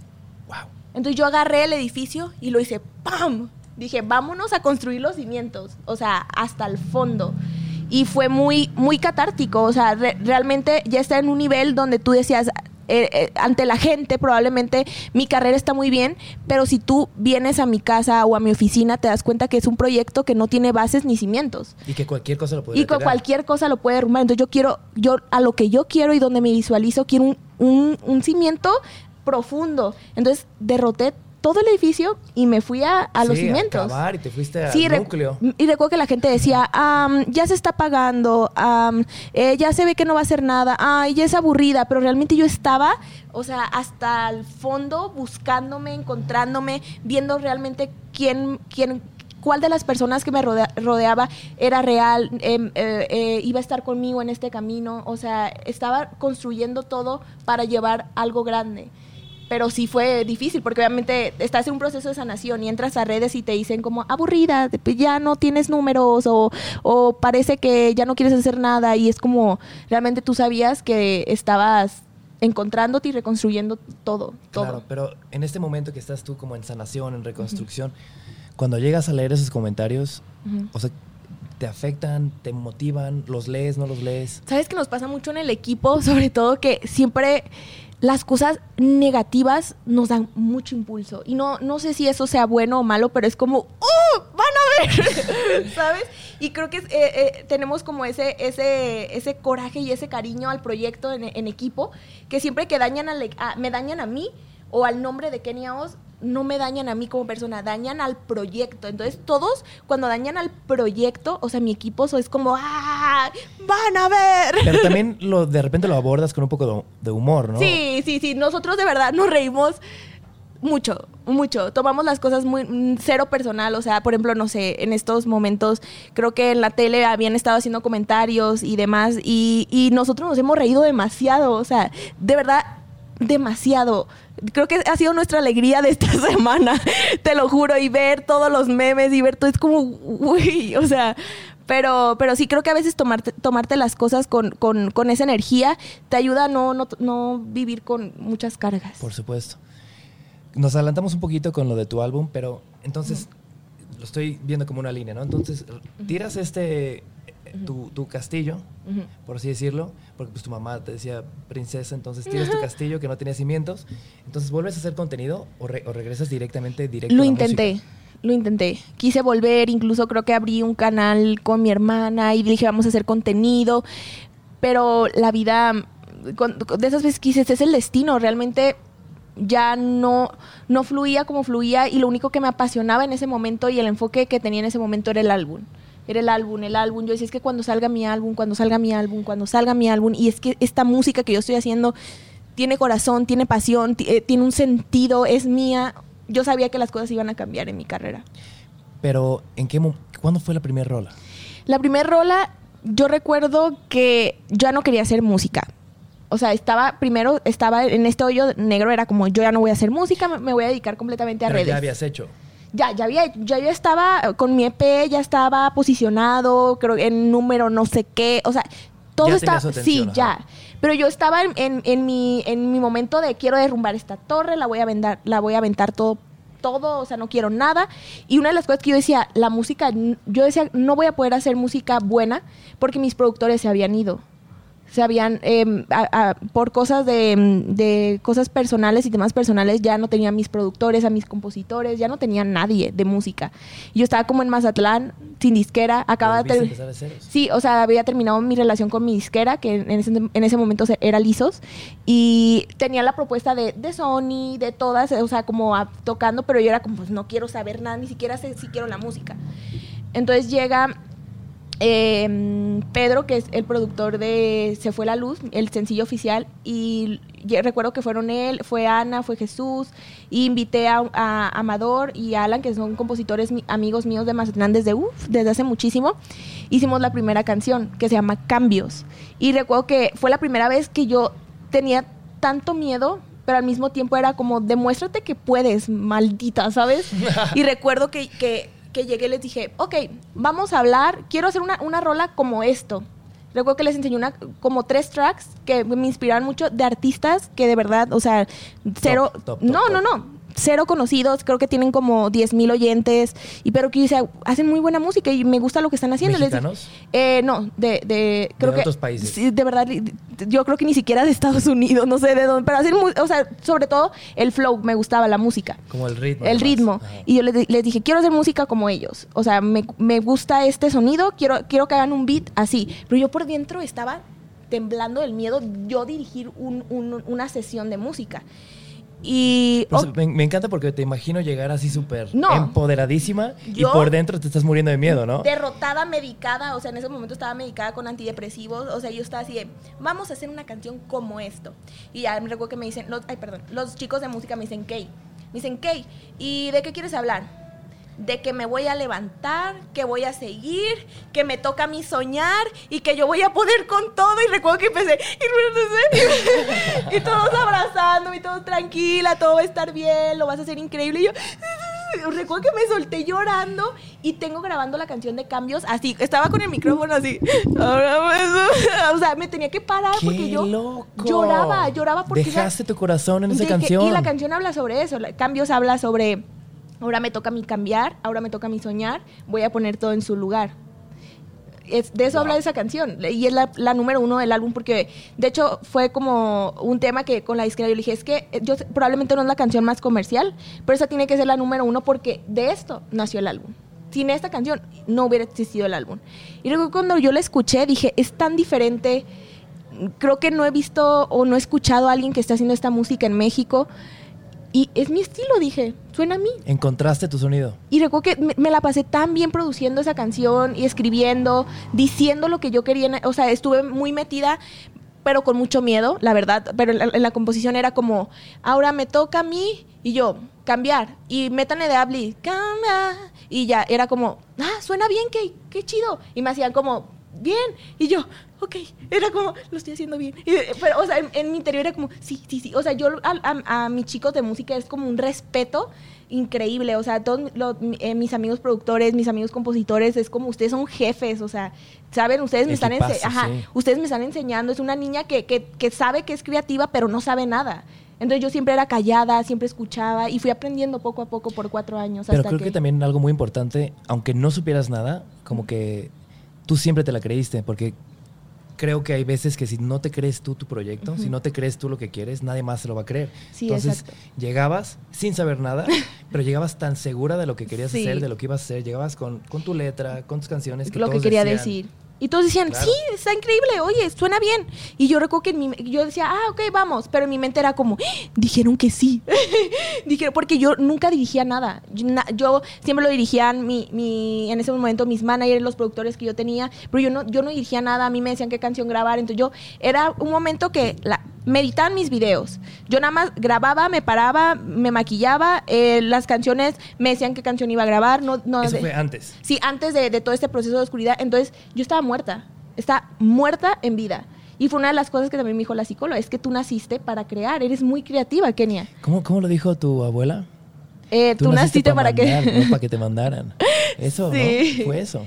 Y, realmente me sentía muy perdida eh, sin poder crear. Y cuando volví a crear otra vez, ahora no videos, ahora música, fue como un boom, que creo que yo hasta se me nota en la cara, como un brillo que, que tengo ahora porque me, me encuentro motivada realmente porque encontré un camino de, de mucha luz donde puedo plasmar lo que siento, puedo decir lo que quiero, puedo hacer la música que quiero y, y es muy bonito, es una carrera muy bonita que yo di- de verdad amo y- y disfruto muchísimo. Es como una extensión de lo que sientes, porque además te, te iba a preguntar que si lo que escribes en tus canciones son historias que escuchas, historias que se te ocurren, o si es algo más como lo que vives, pero claramente estás dejando el corazón en tu música. Muchas de las canciones es totalmente corazón, lo que vivo, experiencias, y las otras son historias, son cuentos.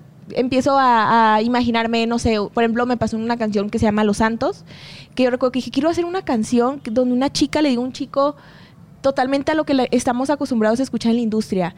Mami, tú vente, yo te agarro, yo te... de-". No, yo quiero que ahora la mujer le diga al chico, tú vente y yo te agarro y yo todo, ¿sabes? Ah, Yo- claro que sí. Sí. Lo que quieras yo te lo compro. algo así Ajá, dice, ¿no? Y, y fue como el equipo como, ok, y le dije, vamos a imaginar una, una chica así como muy elegante, con labios rojos, y en una cena, y, y como que creó un cuento, y en base a ese cuento que creó los compositores como que también se viajan y ahí estamos tirando ideas. Sí, es muy loco, es muy bonito. Eso está en Cambios de Luna. Sí, en Cambios de Luna, y se llama Los Santos la canción. Los Santos. Son 12 canciones que estuviste produciendo. Sí. Lanzaste hace un par de semanas. Sí. Y todo esto de cambios de luna son tus cambios. O sea, ¿tú eres la luna o es más bien la luna la que hace los cambios en No, ti? ¿Por es como la, idea? luna, que, que en la astrología, por mi signo, es, es como lo que me rige, eh, la luna, y cambios, cambios de luna. Siento que es muy, o sea, he visto una conexión verdaderamente súper interesante con muchas niñas que tienen como esta conexión espacial con la luna. Mm, ok. No, o sea- Sobre todo con la astrología. Siento que se vino una. Creo que era algo místico que la gente no, no, no se daba a conocer y creo que con la, la tecnología empezaron a salir estas cosas Que sentido, ajá, ¿no? eh, ajá, y que te hacen sentir y dices, sí, o sea, al final del día son matemáticas y, y no está tan descabellado, ¿sabes?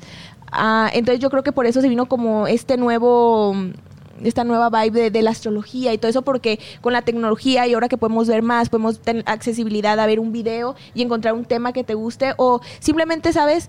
Em, todo el mundo tiene un lado espiritual.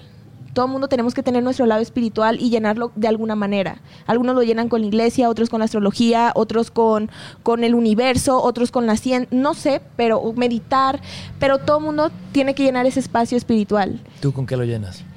Mm, Me Mira. encanta que todos... Mira, es que te va, es que, es que te- te- mi lado espiritual de verdad yo, yo- es muy grande. O sea, porque Wow. medito mucho, mucho, mucho. Me tomo cinco minutos para mí mínimos, o sea, o, bueno, no cinco, como unos 15. Como unos 15 de todos los días, yo conmigo misma, desde tener mi tiempo para desayunar o tomarme un café tranquila, o eso es lo que estábamos platicando un poquito. Ese es un lado muy espiritual mío, estoy conmigo misma meditando. También me gusta mucho leer sobre las energías, la astrología. Obviamente eh, mi familia es católica, entonces también lleno esa parte como con Dios, con, con- con esa luz. Eh, pero sí, como que sí me gusta mucho ese lado zen, ¿sabes? Y ese lado espiritual, sí. ¿Qué signo eres? Cáncer. Yo no sé nada de astrología. No, sé- no, sé. no. ¿Cómo, cómo son los capricornios? Eh, son difíciles. Según la astrología son difíciles. Sí, son, son necios y, y- y es como que lo que dicen, ¿sabes? Lo sostienen muy fuerte Tú y claro. eres muy así. Es que como que hay, hay- hay diferentes... Es que, O sí, es que es todo un ¿no? mundo, de verdad. Eh, yo lo empecé a estudiar no tanto por, por llenar ese lado espiritual, sino porque dije, wow, o sea, qué loco. o Está sea, muy es, interesante. es como, desde chiquita me llamaba mucho la atención lo- lo- los planetas y todo eso. Cuando te empiezan a enseñar del universo, me pasó lo mismo con la astrología, que te metes y dices, wow, esto Es muy extensa. Ajá, es- es- esto existe y es muy grande y es, muy, es todo un universo que, que dices, wow. Entonces pasa eso. Pero sí, depende mucho. Puedes que seas un signo, pero tu ascendente es el que te rige, cosas así, ¿sabes? Pero te ha pasado tipo de que conoces a alguien y tú ya tienes como tus signos. Nah, que no, la neta no. Es que he visto mucho eso. Sí, El yo otro también, día yo- me preguntaron, ¿qué ¿qué signo eres? Ajá, Sí. sí, y yo yo, no. Capricornio y me dice, "Pff, nos vamos a llevar muy mal. Y yo, Sí, no, Pues, no, no, no, no, yo no, no, no. O sea, no. De repente que me dicen, ya de- después de un rato que los conozco, ay, es que no se sale al tema. Ay, sí, es que soy Leo o algo así. Yo digo, ay, no, sí tienes la cara de Leo.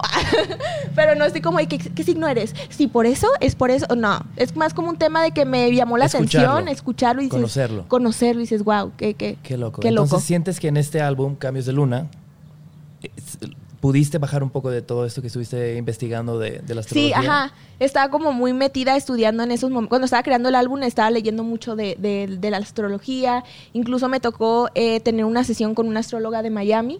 Y, y me, me dijo muchas cosas que yo dije, wow, qué loco, qué, qué clase de... O sea, y qué puntual, ¿no? Sí, muy puntual. O sea, me dio fechas muy puntuales y así. Yo, ¿sabes? La típica de que sí, sí. Y de repente que te pasan y dices como... Bueno, pues no sé si creer o no, pero esto está muy, muy, muy exacto, Sí, ¿sabes? Sí. Y, y sabes qué, por ejemplo, me pasó con, con, con una muy querida exnovia que siempre en nuestros peores, nuestros peores broncas, te lo juro, ella me decía, es que es luna llena. Y yo decía como, ¿qué? Como que yo creí que era justificación al principio, ¿no? Sí. Y de repente pasó que había una bronca y decía y, y me decía, a ver, voy a asomarme a ver qué luna hay. Y era luna llena. Sí. Entonces como que sí empezó a ser como... Sí, es que de verdad, o sea, al principio cuando empiezas a indagar un poquito del tema, como que dices, ay, O sea, lo, lo- ves un tema muy místico Suena y muy muy, muy, ajá, muy magia y cuando realmente te das cuenta que no, que son matemáticas Sí. y que es, que es, que es una dis- disciplina muy, muy fuerte, de verdad. Las personas que son astrólogas estudian todos los días demasiadas horas porque, porque son matemáticas y el universo siempre está en constante Claro. movimiento y siempre tienen que estar estudiándolo. Realmente yo los veo así como, wow, que. Sí, una guía. Entonces sí, sí soy un poco como tranqui con eso, pero mm, ese lado místico, espiritual mío, como que sí me llama la atención. Pero qué interesante que Y me inspiró mucho-. Me inspiró muchísimo en ese momento, sobre todo como el concepto visual. Yo decía, es que sí, Está eh, impresionante. eh, El, el álbum con ese concepto se va a ver así como místico Sí, y con la luna. O sea, Y sí, parece sí, como que hay agua y de repente se ve muy morado y muy, muy profundo y como que Ajá. oscuridad pero luz. Sí, era como la idea cuando empecé eh, a investigar de, de la astrología fue como, se me, se me vino todo lo visual, todo, en sí todo- toda la astrología visualmente es muy bonita. Entonces dije, sí, tiene que ser de eso mi álbum, totalmente. Sí, y además si somos setenta y tanto por ciento agua y la luna controla las mareas, como no va a controlar el agua que tenemos dentro? no? Dentro de esta misma línea, eh, ¿en qué momento de repente, o sea, Ujú. sacas tu música y de repente ya estás tocando en un Vive Latino, en un Pal Norte? Ay, no. ¿Cómo fue? O sea, fue, es como una rampa así que va ¿Sabes? totalmente para arriba, ¿va? Sí, sabes que es muy loco porque yo lancé la música en el 2018, pero en el 2019 fue cuando mi carrera de cantante empezó a, a crecer. Pero llega la pandemia. Entonces, cuando yo ya estaba así viendo la luz de que ya me decían, ok, vamos a meterla a tal festival, a que le abra tal, y así, yo, yo recuerdo que estaba muy nerviosa, pero era como ese, sí, sí, sí, sí, ya, ya es mi momento. Llega la pandemia, ¡pum! se acaba todo. ¿Otro momento Se negro? Sí, no? mm, sí y no. Sabes que llega la pandemia y yo empecé a, a hacer mucho contenido, empecé a me fue muy bien en redes sociales, la verdad. Pero paró todo. Entonces yo lanzaba música desde mi casa, no, no se giraba, no había festivales, no había eventos, no había nada. Era lanzar música en tu casa, pero la gente estaba todo el tiempo en el celular. Entonces a mi música le fue increíble. Lancé creo que las tres canciones más populares que tengo en la actualidad dentro de la pandemia. Entonces salgo de la pandemia y ya no me están esperando 350 personas para un meet and greet. Me están esperando 3.000, 4.000, 5.000. No Eh, no, o sea, de repente fue como, uh, sí fue, de hecho, una de las cosas que trabajé con mi psicóloga en estos días, bueno, en estos primeros meses del año era que me decían mis managers, ok, ya cerramos la gira, toca hacer el pabellón eh, de tantas de seis mil personas, toca hacer el Telmex de casi 10 mil personas y en el momento tú dices, sí, mi sueño, sí, y cuando ya ves la fecha y dices, mañana voy a estar frente a 10 mil Pero personas. son miles de personas, eso es impresionante, inimaginable. Y, y de verdad, yo recuerdo que me levantaba, ahorita ya no, porque ya hice los dos en Metropolitan y ya es como ya agarré gasolina para ya quiero estar en el Ya Pan nada me Norte, ¿sabes? Pero recuerdo que estaba en, en, en, las- en las noches y me levantaba, me daba ansiedad. Son- sentía que estaba en el escenario y me caía como de frente, así como vértigo. Como un tipo sueño. Ajá, ¿Te como despertabas de un sue- sueño ajá, donde sí. te caías de boca? Soñaba que como que agarraba el micrófono, lo ponía aquí y veía sobre el micrófono esta parte y veía gente. Y sentía que me caía así, ¡uh! y me levantaba porque sentía como, ¿cuál es cuando te levantas que te vas a caer? Pero todos los días, y yo le hablaba a mi psicólogo y me decía, es ansiedad, son tus miedos, es tu cerebro de alguna manera tratando Es de... intentando imaginarte cómo ser el Ajá, futuro, ¿no? o una manera de protección de tu cerebro de que tiene mucho miedo, o sea, tu cuerpo tiene mucho miedo a, a ese evento y, y quisieras que no pasara, ¿verdad? Me- Y yo sí, tengo miedo, no sé qué hacer, pero ya estando ahí, la verdad que dije, sí, es lo mío, es lo mío, yo aquí me quedo. O sea, el primero fue el Metropolitan. Sí, el Metropolitan. Sold out, sacaste la Sí, hicimos fecha dos, y también, ¿no? hicimos dos el, el 24 y 25. Qué locura. Y, y tocas en estos días en el en Pal Norte, vamos a Pal Norte. Y ahí ya eh, son cientos de miles de personas. sí, y yo, sí, gracias por los nervios.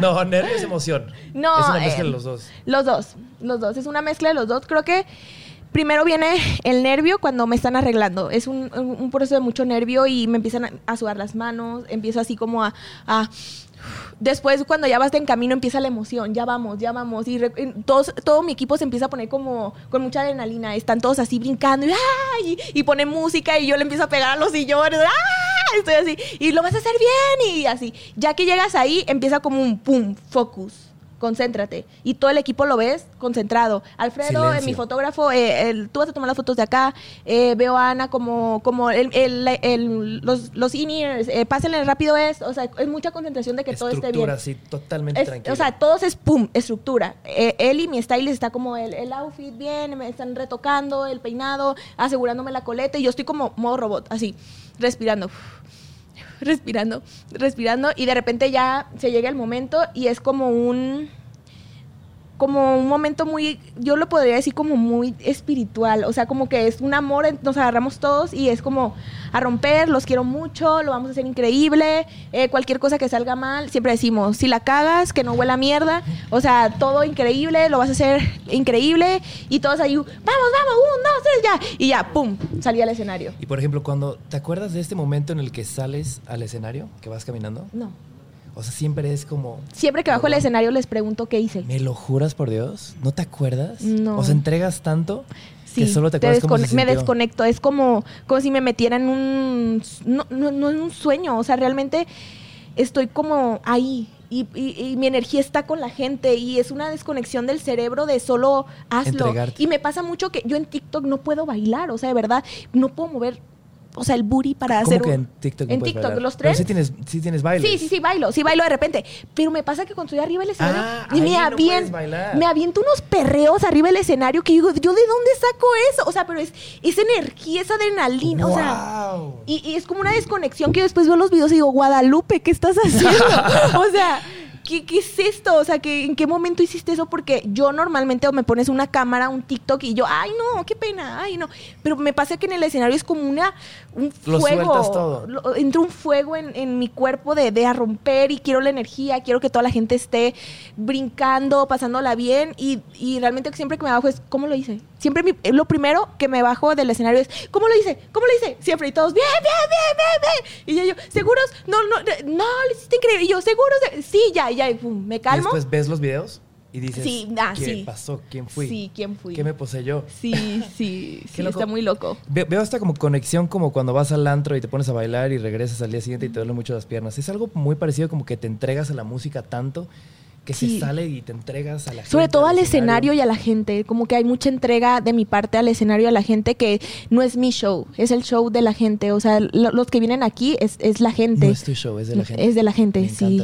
Sí, o sea, los que se la tienen que pasar bien son ellos. O sea, yo puedo, puedo, pues se me puede romper un tacón, se me puede caer un in se me puedo desafinar, pero al final del día nadie se tiene que dar cuenta y lo único que se la deben de estar pasando bien es la gente. Si yo tengo que seguir con el show y que ellos terminen el show y digan, wow, qué bien me la pasé. Me encanta. Sí. Me, me acordé de una frase que creo que te va a gustar mucho, que es, lo que no te reta, no te cambia. Entonces me encanta cómo a lo largo de esta carrera que tienes de, de creadora de contenido, de música, de, de, performer también, como tienes estos nervios, pero te entregas así, sin pensarlo, y además te entregas tanto que hasta olvidas Olvido quién soy. Pero no te acuerdas ni siquiera cómo se sintió. Sí, sí, sí, sí, sí, sí, sí. O sea, realmente cuando estoy en el escenario siento mucho es como, siento lo que canto, lo siento, lo interpreto. Si estoy cantando sobre, no sé, me pasa en una canción de dinero, se llama la canción, y dice, eh, ya no quiero que me llames, ahora la puerta cambió de llave, ahora tus amigos me tiran. O sea, y, la canción nos está hablando de, de, no sé, con esa fuerza, y realmente lo canto con esa fuerza y con esa actitud. Sabes que la gente me lo crea, me crea lo que yo estoy cantando, no es como, ya no quiero que me, o sea, no, yo estoy, ya no o sea, y estoy, la gente, ¡ah! O sea, me gusta eso. Es que yo creo que también te entregas tanto y lo que dice la canción empodera tanto a tantas personas a, cantar contigo porque también ellos lo sienten y por, eso lo han vivido, ¿no? Pero me gusta eso porque también no solo tu música da consuelo, sino que también consejos. Es como, es como, me fue mal, voy a cambiar. Sí. Eh, le voy a echar más ganas, ¿no? Como que siempre es algo muy propositivo lo que estás contando. Sí, sobre todo como que una de las cosas que más quería en, en, en mi música, que sentía que no lo había encontrado hasta este álbum, era que la música tuviera un sentido, que tuviera un mensaje, porque amo la música comercial, pero al final del día creo que cuando te enamoras totalmente de un artista o de un proyecto, de una canción, es porque te hace sentir, te hace conectar, te hace mejorar, te, te, te hace llorar, crea algo en ti. Y, esa es la música que me gusta hacer. Amo hacer la música comercial y todo, pero, pero la música que realmente disfruto es la música que yo sé que alguien la va a escuchar y que probablemente llore. Esa es la que digo, wow. Eh, O sea, que conecte de verdad. Sí, que Y conecte Me de encanta verdad. porque creo que música es un tipo de arte que, Ujú. o sea, por ejemplo, eh, no sé, si un día me despierto triste, me automedico una canción, ¿sabes? Es Mm. como, y la pongo y, de Sí. una aspirina. Mi hermana dice que yo soy adicta a la música. Mi hermana dice, tú eres adicta a la música, que ni de verdad te levantas y escucho música. O sea, nunca estás en silencio. No, estoy en el carro y camino al gimnasio, pongo música. En el gimnasio tengo música. Cuando llego a mi casa me maquillo, tengo música. ¿Qué música escuchas? Eh, escucho mu- mucho Mac Miller, eh, R&B. em, sí, sobre todo R&B es como que lo, lo- lo que más, más escucho. ¿Y dirías que em, siempre escuchas música muy parecida o que más bien adaptas la música para el momento en el que estás? Yo siempre escucho la misma música. O sea, como que tengo mm, por, por semanas como que voy a, a poniendo nuevas canciones. Escucho mucho rap también, me gusta mucho eh, el rap. Y, mm, y como que voy poniendo más canciones, ¿sabes? Pero, pero como que siempre tengo lo mismo. Cuando estoy con amigas, obviamente les como pongan su música y así, pero porque mi música sí está de repente muy, Kenia, ¿qué es eso? y yo, "Eh, es lo que Pero me eres, gusta. eres buena DJ porque hay personas que no les gusta ceder su música, ¿no? No, yo no soy buena DJ. O sea, yo, yo, yo escucho No. música para mí y pongo Claro, música para claro. mí. Más bien como que eres buena sabiendo reconocer que no eres buen- buena DJ Sí. y que alguien más ponga Sí, la yo llego a mis amigas y le digo, güey, pon tu, pon tu playlist. O sea, la, la neta, la mía vas a decir, ¿qué, ¿qué onda? O sea, porque tengo música muy random. O sea, y que no es, es cero comercial. Claro. Y yo creo que también es la música que tú quieres escuchar. Mm, Pasa mucho que a mí sí me gusta mucho como Mm. que ser curador, Mm. ¿sabes? Si hay una reunión y todavía todos están muy tranquilos y apenas están tomando así primer besito de mezcal, como que, ok, algo chill, ¿sabes? Ok. Y, de repente pones algo más prendido y, ok, vamos a salir, ¿a dónde vamos a ir? ¿De aquí a dónde? Como que Ok. siento ¿Te que la gusta llevar música- la- la- las emociones y los como- momentos? Sí, no, no llevar, porque eso puede sonar un poquito como controlador, de que yo llevo a la gente donde yo quiera. Ah, pero más bien como que acompañe perfectamente el momento. Mm, sí, yo, yo soy muy mal en eso. es, que, es que de verdad yo tengo como que eh, por semana tengo como mi top 30 canciones y las tengo como, o sea, repitiendo todo el tiempo mientras me maquillo, mientras estoy en mi cuarto y es una música que, que a mí me pone de buenas, es para mí, es la música que yo quiero escuchar. Entonces cuando estoy con amigos o algo es como, no, no, no, yo no tengo música que tú quieras escuchar. Claro. A mí me pasa cuando encuentro una canción que me gusta mucho, muchísimo, que la dejo así enfriar. Como que no Mm. quiero que me arte, pero siento que tú eres No, de esas yo- personas que agotan la canción. A la goto, o sea, así. ¿hasta que te harte? Hasta, no, nunca me hartan, ¿saben? Neta. ¿Sabes las únicas canciones que sí me han llegado a hartar? Las mías. Me enfado a veces de escuchar. o sea, yo en, en mi playlist como que no tengo muchas canciones mías. Trato de no tenerme porque siento que, que pues todo el tiempo estoy conmigo misma y es suficiente, ¿no? Entonces, O sea, en, un- en alguna reunión, ¿tú pones tu música? no, jamás. ¿Cómo crees? No, qué pena, Qué no. interesante. Voy a empezar a No. hacer esta pregunta más seguido. Sí, no, no, no, no, no. no es, Qué loco. Es muy, se me hace como muy, como... Egocéntrico. Ajá. Se hace Claro. como, mira, mi música. Y si alguien la pone, que te ha pasado claramente. Sí, nada, es ¿Te como... incomoda o te ríes? Sí, me, me incomoda. Por ejemplo, en los restaurantes siempre es como que me la ponen. Cuando llego a un restaurante y me ponen canciones mías, es como, mira, Kenia, estás aquí, te pusimos tu canción. Y yo es como, ay. y yo, ay. y yo, gracias. gracias, gente. Los quiero. Oye, y dentro de este mismo mundo musical, ¿cómo es tu proceso creativo? O sea, ¿escribes? Es- eh, o ¿Llevas un diario? Es que me encanta En preguntar esto, pero Cuando, ajá, escribo ahí en, en, lo que en siento. notes. Y, y bien organizadito, carpetas. No, a O veces sea, es se que van vas caminando y llega una frase y la bajas. Sobre todo pasa mucho que escribo cuando estoy triste. Escribo Mm. las emociones que siento o de repente em, algo que me inspire y escribo. Y ya después llego a las sesiones, después de meses incluso, y puedo, puedo ver como mis notes y digo, ah, mira, tengo aquí una idea de, de no sé, de, de un chico que, em, no sé, que no quiero que me compre nada y da, da, da, y quiero que escri- eh, y escribí estas ideas. Y realmente no riman. Escribo cosas que se me vienen a la mente y no nada rima. O sea, es la idea como Claro, central y de las Posteriormente ya después la acomodas. Sí, la- la- sobre todo con- en- hacemos como un trabajo en equipo, como que acomodamos todo y empezamos a hacer el coro, el verso, el inicio, es un chanteíto, una todo ahí. un ¿Pero qué viene primero? ¿La letra o el ritmo? Para mí primero viene la melodía. Yo, ah, tú me pones un beat y en automático se me viene como un na, na, na, na. Y ya de eso lo grabamos, o bueno, lo grabo, y ya empe- empezamos a ponerle arriba la letra. Ok, ¿y siempre comienza este proceso en estudio o, o desde te vas también como a- Tengo mi estudio. Ajá. Ajá, tengo mi estudio en y mi ahí casa. con, con instrumentos empiezas como con el ocio hacer sonidos, escuchar. No, es que sabes que la música que actualmente La Carta, que es una canción del álbum, sí nació así. Estábamos en un, en un Airbnb frente a la playa en Mazatlán y estaba como que con mi equipo de música.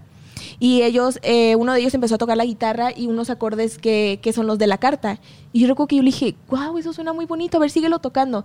Y yo empecé a hacer, na, na, na, na, na, na, na. Y ellos, oye, eso también suena bonito. Y como que todos eh, sentimos como, wow, ¿qué es esto que acabamos de hacer?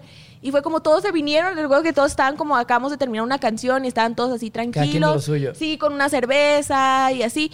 Y, y todos se vinieron rápido a la sala y empezamos a tocar y yo empecé a anotar. Y, De- y- ¿Desde ahí te empezaron a llegar las, las sí, letras? no, él estaba tocando la- la- la- los acordes Ajá. de la carta y a mí se me vino la melodía. La Na, melodía. na, na, ¿Pero qué es lo que escribías entonces? No, grabamos las Ah, melodías. ok, ok, ok. Yo pensé que empezabas como a pensar la letra, lo que iba a decir. de Sí, y después otro de los compositores hizo el coro. Y todos, la mayoría de los compositores, eh, o de los buenos compositores que yo he conocido, primero hacen melodías. Sí, primero. Primero empiezan a na, na, na, na, na, los flows, o tan, tan, tan, tan. Eh, empezamos como, y sí, sí, sí, na, na, na. Así estamos hasta que ya después le metemos la letra. Mm, cuando ya queda todo el cuerpo de- del ritmo, por así decirlo. la- Sobre, la empezamos como por partes. Empieza eh, una melodía, por ejemplo, empezó la carta. Y, y recuerdo que, que el- el- uno de los compositores dijo, jugaste mal la carta. Y yo le dije, sí, le dije, es una canción de desamor. Y le dije, y em- empezamos a, le dije, hay que seguir con la misma melodía y empezó, tú no tienes valor para reconocer que te hago falta. Y así, y se fue, y se fue, y se fue, y se fue. Y uno de los compositores subió el coro, dijo, hay que subir la canción al coro. Y empezamos a hacer melodías altas. Y hasta que una fue la que dijimos, esa, esa es. Y siempre estamos grabando todos porque pues se te olvida, por todo el mundo Claro. está tirando melodías. Y empezamos a reproducir la melodía y ahí empezamos a hacer el coro. Mm, Pero para todo esto, ¿en qué momento te diste cuenta que, que cantabas también? yo, pues mi mamá si- siempre ha cantado. O sea, ella canta. Ah, lo traes como... Sí, nunca lo ejerció, pero canta. Mi mamá es canta hermoso, hermoso. estaba ahí por la casa y Mariachi, iba así todo el tiempo. Mi mamá Mm. llega a su casa, está haciendo el aseo y está con karaoke. o sea, mi abuelo igual. So- somos, por parte de mi mamá, la música es algo muy especial. Es como mucho respeto. La música, los artistas es como wow. Todo. Mi mamá creció viendo a Selena Quintanilla, a Shakira, a, a Gloria Trevi. Todos estos artistas era como, como wow, ¿sabes? Mi mamá. Y a mí, yo crecí viéndolos también. Y sobre todo eh, eh, Disney que es que lo vi también de, de chiquita. Entonces fue como una combinación, pero yo no sabía que cantaba. Yo sabía que entonaba, pero no sabía que cantaba. Hasta que poco a poco fui trabajando mi voz y muchas clases de canto para aprender a modular mi voz. Porque me pasaba que cantaba con la garganta dos canciones y ya no podía cantar. Y me enseñaron a cantar con el estómago. Mm, Y son como que varios tips que ahí te da la maestra de canto. qué interesante. Sí. Y además es algo con lo que creciste. Para todo esto, en la cuarentena, como me platicaste, tuviste mucho momento como de paz para crear. Pero ahora que todo está loco y, y- y vienes y vas y subes y bajas, ¿cómo es tu proceso creativo? Yo- ¿O ahorita no estás produciendo para nada música? Ahorita no estoy produciendo porque pues acabo de sacar mi álbum, pero me pasa mucho que eh, me duele mucho la verdad, o sea, eh, los procesos porque disfruto mucho el estar, tener mucho tiempo para crear. ok, Tengo un mes para, no tengo nada de campañas, probablemente tengo dos, tres trabajitos pequeños que sacar, pero realmente el mes es creativo. Pero actualmente no... Ay, ¿Todo bien? Ok. Eh, pero actualmente ya no es posible por la agenda. Entonces, ¿qué, hacemos? Hacemos sesiones. Tres días de sesión. En, en Sony hacemos o, o a veces grabo en mi ciudad. Y juntamos a un compositor, un productor y yo entro al estudio y, y grabamos música y así. Pero pues a mí sí me gusta más el, el, el prepararme, hago como un campamento de 15 días, rento un, un Airbnb frente a la playa en Mazatlán, llevo, les llevo cervezas, papitas, el- grabamos casero, o sea, como sabes, el micrófono aquí, los monitores aquí, aquí, o sea, todo muy casero, disfruto mucho eso, o sea, que todos estén sentados. Y a gusto, chela, nada de Ajá. mezcal. Oye, ahora, no te puedes ir sin probar el café con mezcal. Ay, sí, lo quiero cierto. probar. Em, Qué miedo. nada más va a ser un traguito porque... Ay, o sea, me lo voy a tomar. Ah, no, sí, va a ser café con mezcal. ¿Cómo? Dije, ay, me lo voy a tomar puro. Dije, no. Es... em, a ver.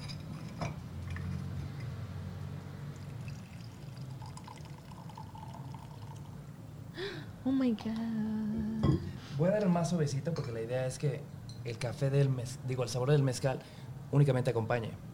Ese es un espadín, es, es- es muy poquito alcohol. Qué chistoso que, que pensé que te gustaba el tequila. No. Un, un charquito nomás.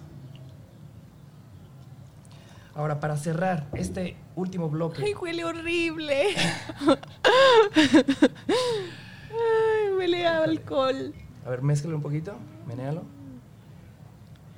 Ella se arreba. Ah. Perdón. Salud. Salud. ¿Sí? Yo creo que ya, o sea, yo estoy mal entonces, porque a mí me huele rico. Ok, ahí va. Un traguititito, pero pruébalo.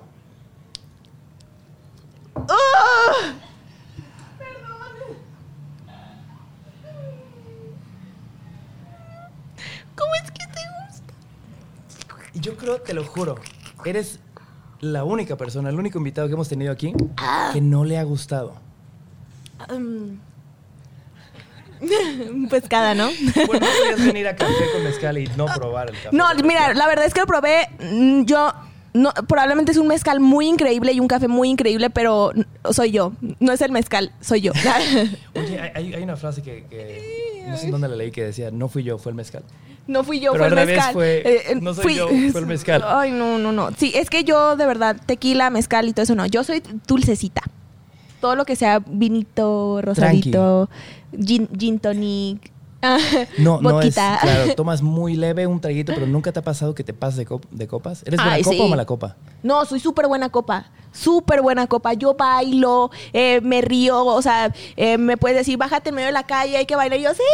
O sea, pierdo la vergüenza, pero de una manera chida. O sea, nunca soy mala copa. ¿Y nunca es mala copiado? Sí, con tequila. Ah, Sí, con tequila fue la única mala copa que, que yo he tenido. O sea, de esas veces que me levanté y yo de verdad dije, "Per- disculpa, o sea, no, no sé qué pasó, se me borró cassette. No fui yo, fue el tequila. Fue el tequila. ok. Sí, o sea, te- me imaginé cosas. Y ya para cerrar y despedirnos casi casi, te quiero preguntar, en toda esta locura que tienes ahorita, que vas medios, conciertos, festivales y demás, ¿a dónde vas cuando necesitas un poco de paz? Porque por ahí Mm. vi que te encanta estar sola y me encanta eso porque sab- sab- sabes que no es estar solo. Conmigo mismo. Estar contigo misma. Sí. Mi casa. Mi casa, totalmente. familia. Mi familia, mi casa, la rutina me, me estabiliza muchísimo. Y ya cuando de verdad siento, me gusta irme de viaje, ¿sabes? Como decir, ¿a dónde me voy? ¿Y a dónde te vas? Me gusta ¿Siempre mucho? Cancún. Cancún es como amigos, tuyo, fiestas. mm, O sea, Cancún es amigos, fiesta. Estados Unidos es como, como compras y comer y estar a gusto, chilling. Y, mm, y Europa son otros temas. O sea, que en cada lugar encuentras lo tuyo.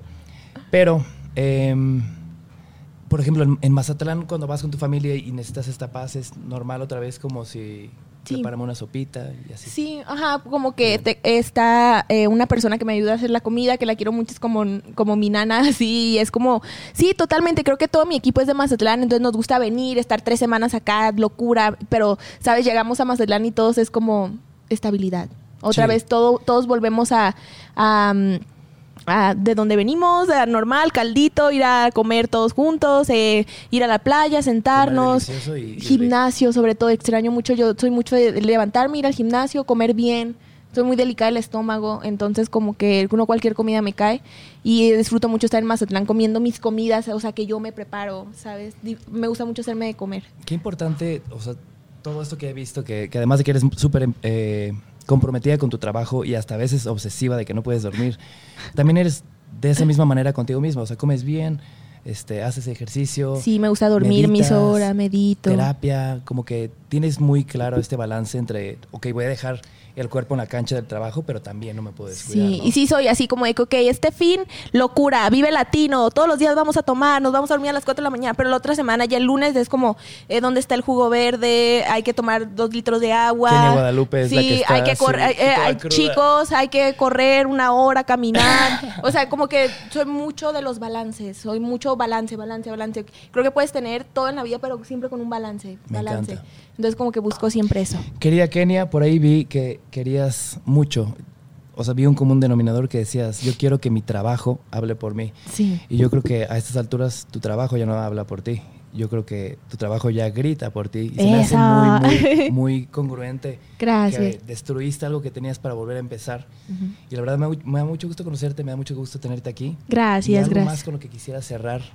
Nada, con esta o sea, agradecerte línea de- de no eh, de- por el tiempo acá y, y, y si tengo algo así como para decir a, a las personas que están viendo esto y, y que no me conocen, eh, que siempre voy a, es como un mensaje que yo siempre les quiero decir que, que aunque suene un poquito cliché, pero siempre luchen por lo que quieren, por lo que buscan, porque creo que es muy importante eh, que el tiempo que estemos aquí, o sea, de verdad disfrutarlo y venimos a ser felices y a pasarla bien y a conocer y a, a disfrutar, porque para eso estamos aquí, ¿sabes? Está cool trabajar y busquen el trabajo de sus sueños, que eso los va a ayudar a levantarse todos los días motivados. Me encanta. Así como hay luz, hay que Hay- ser luz, también hay que vivir la, La oscuridad también. Muchas gracias. Muchas gracias. Gracias. Y nos vemos a la próxima. Bye.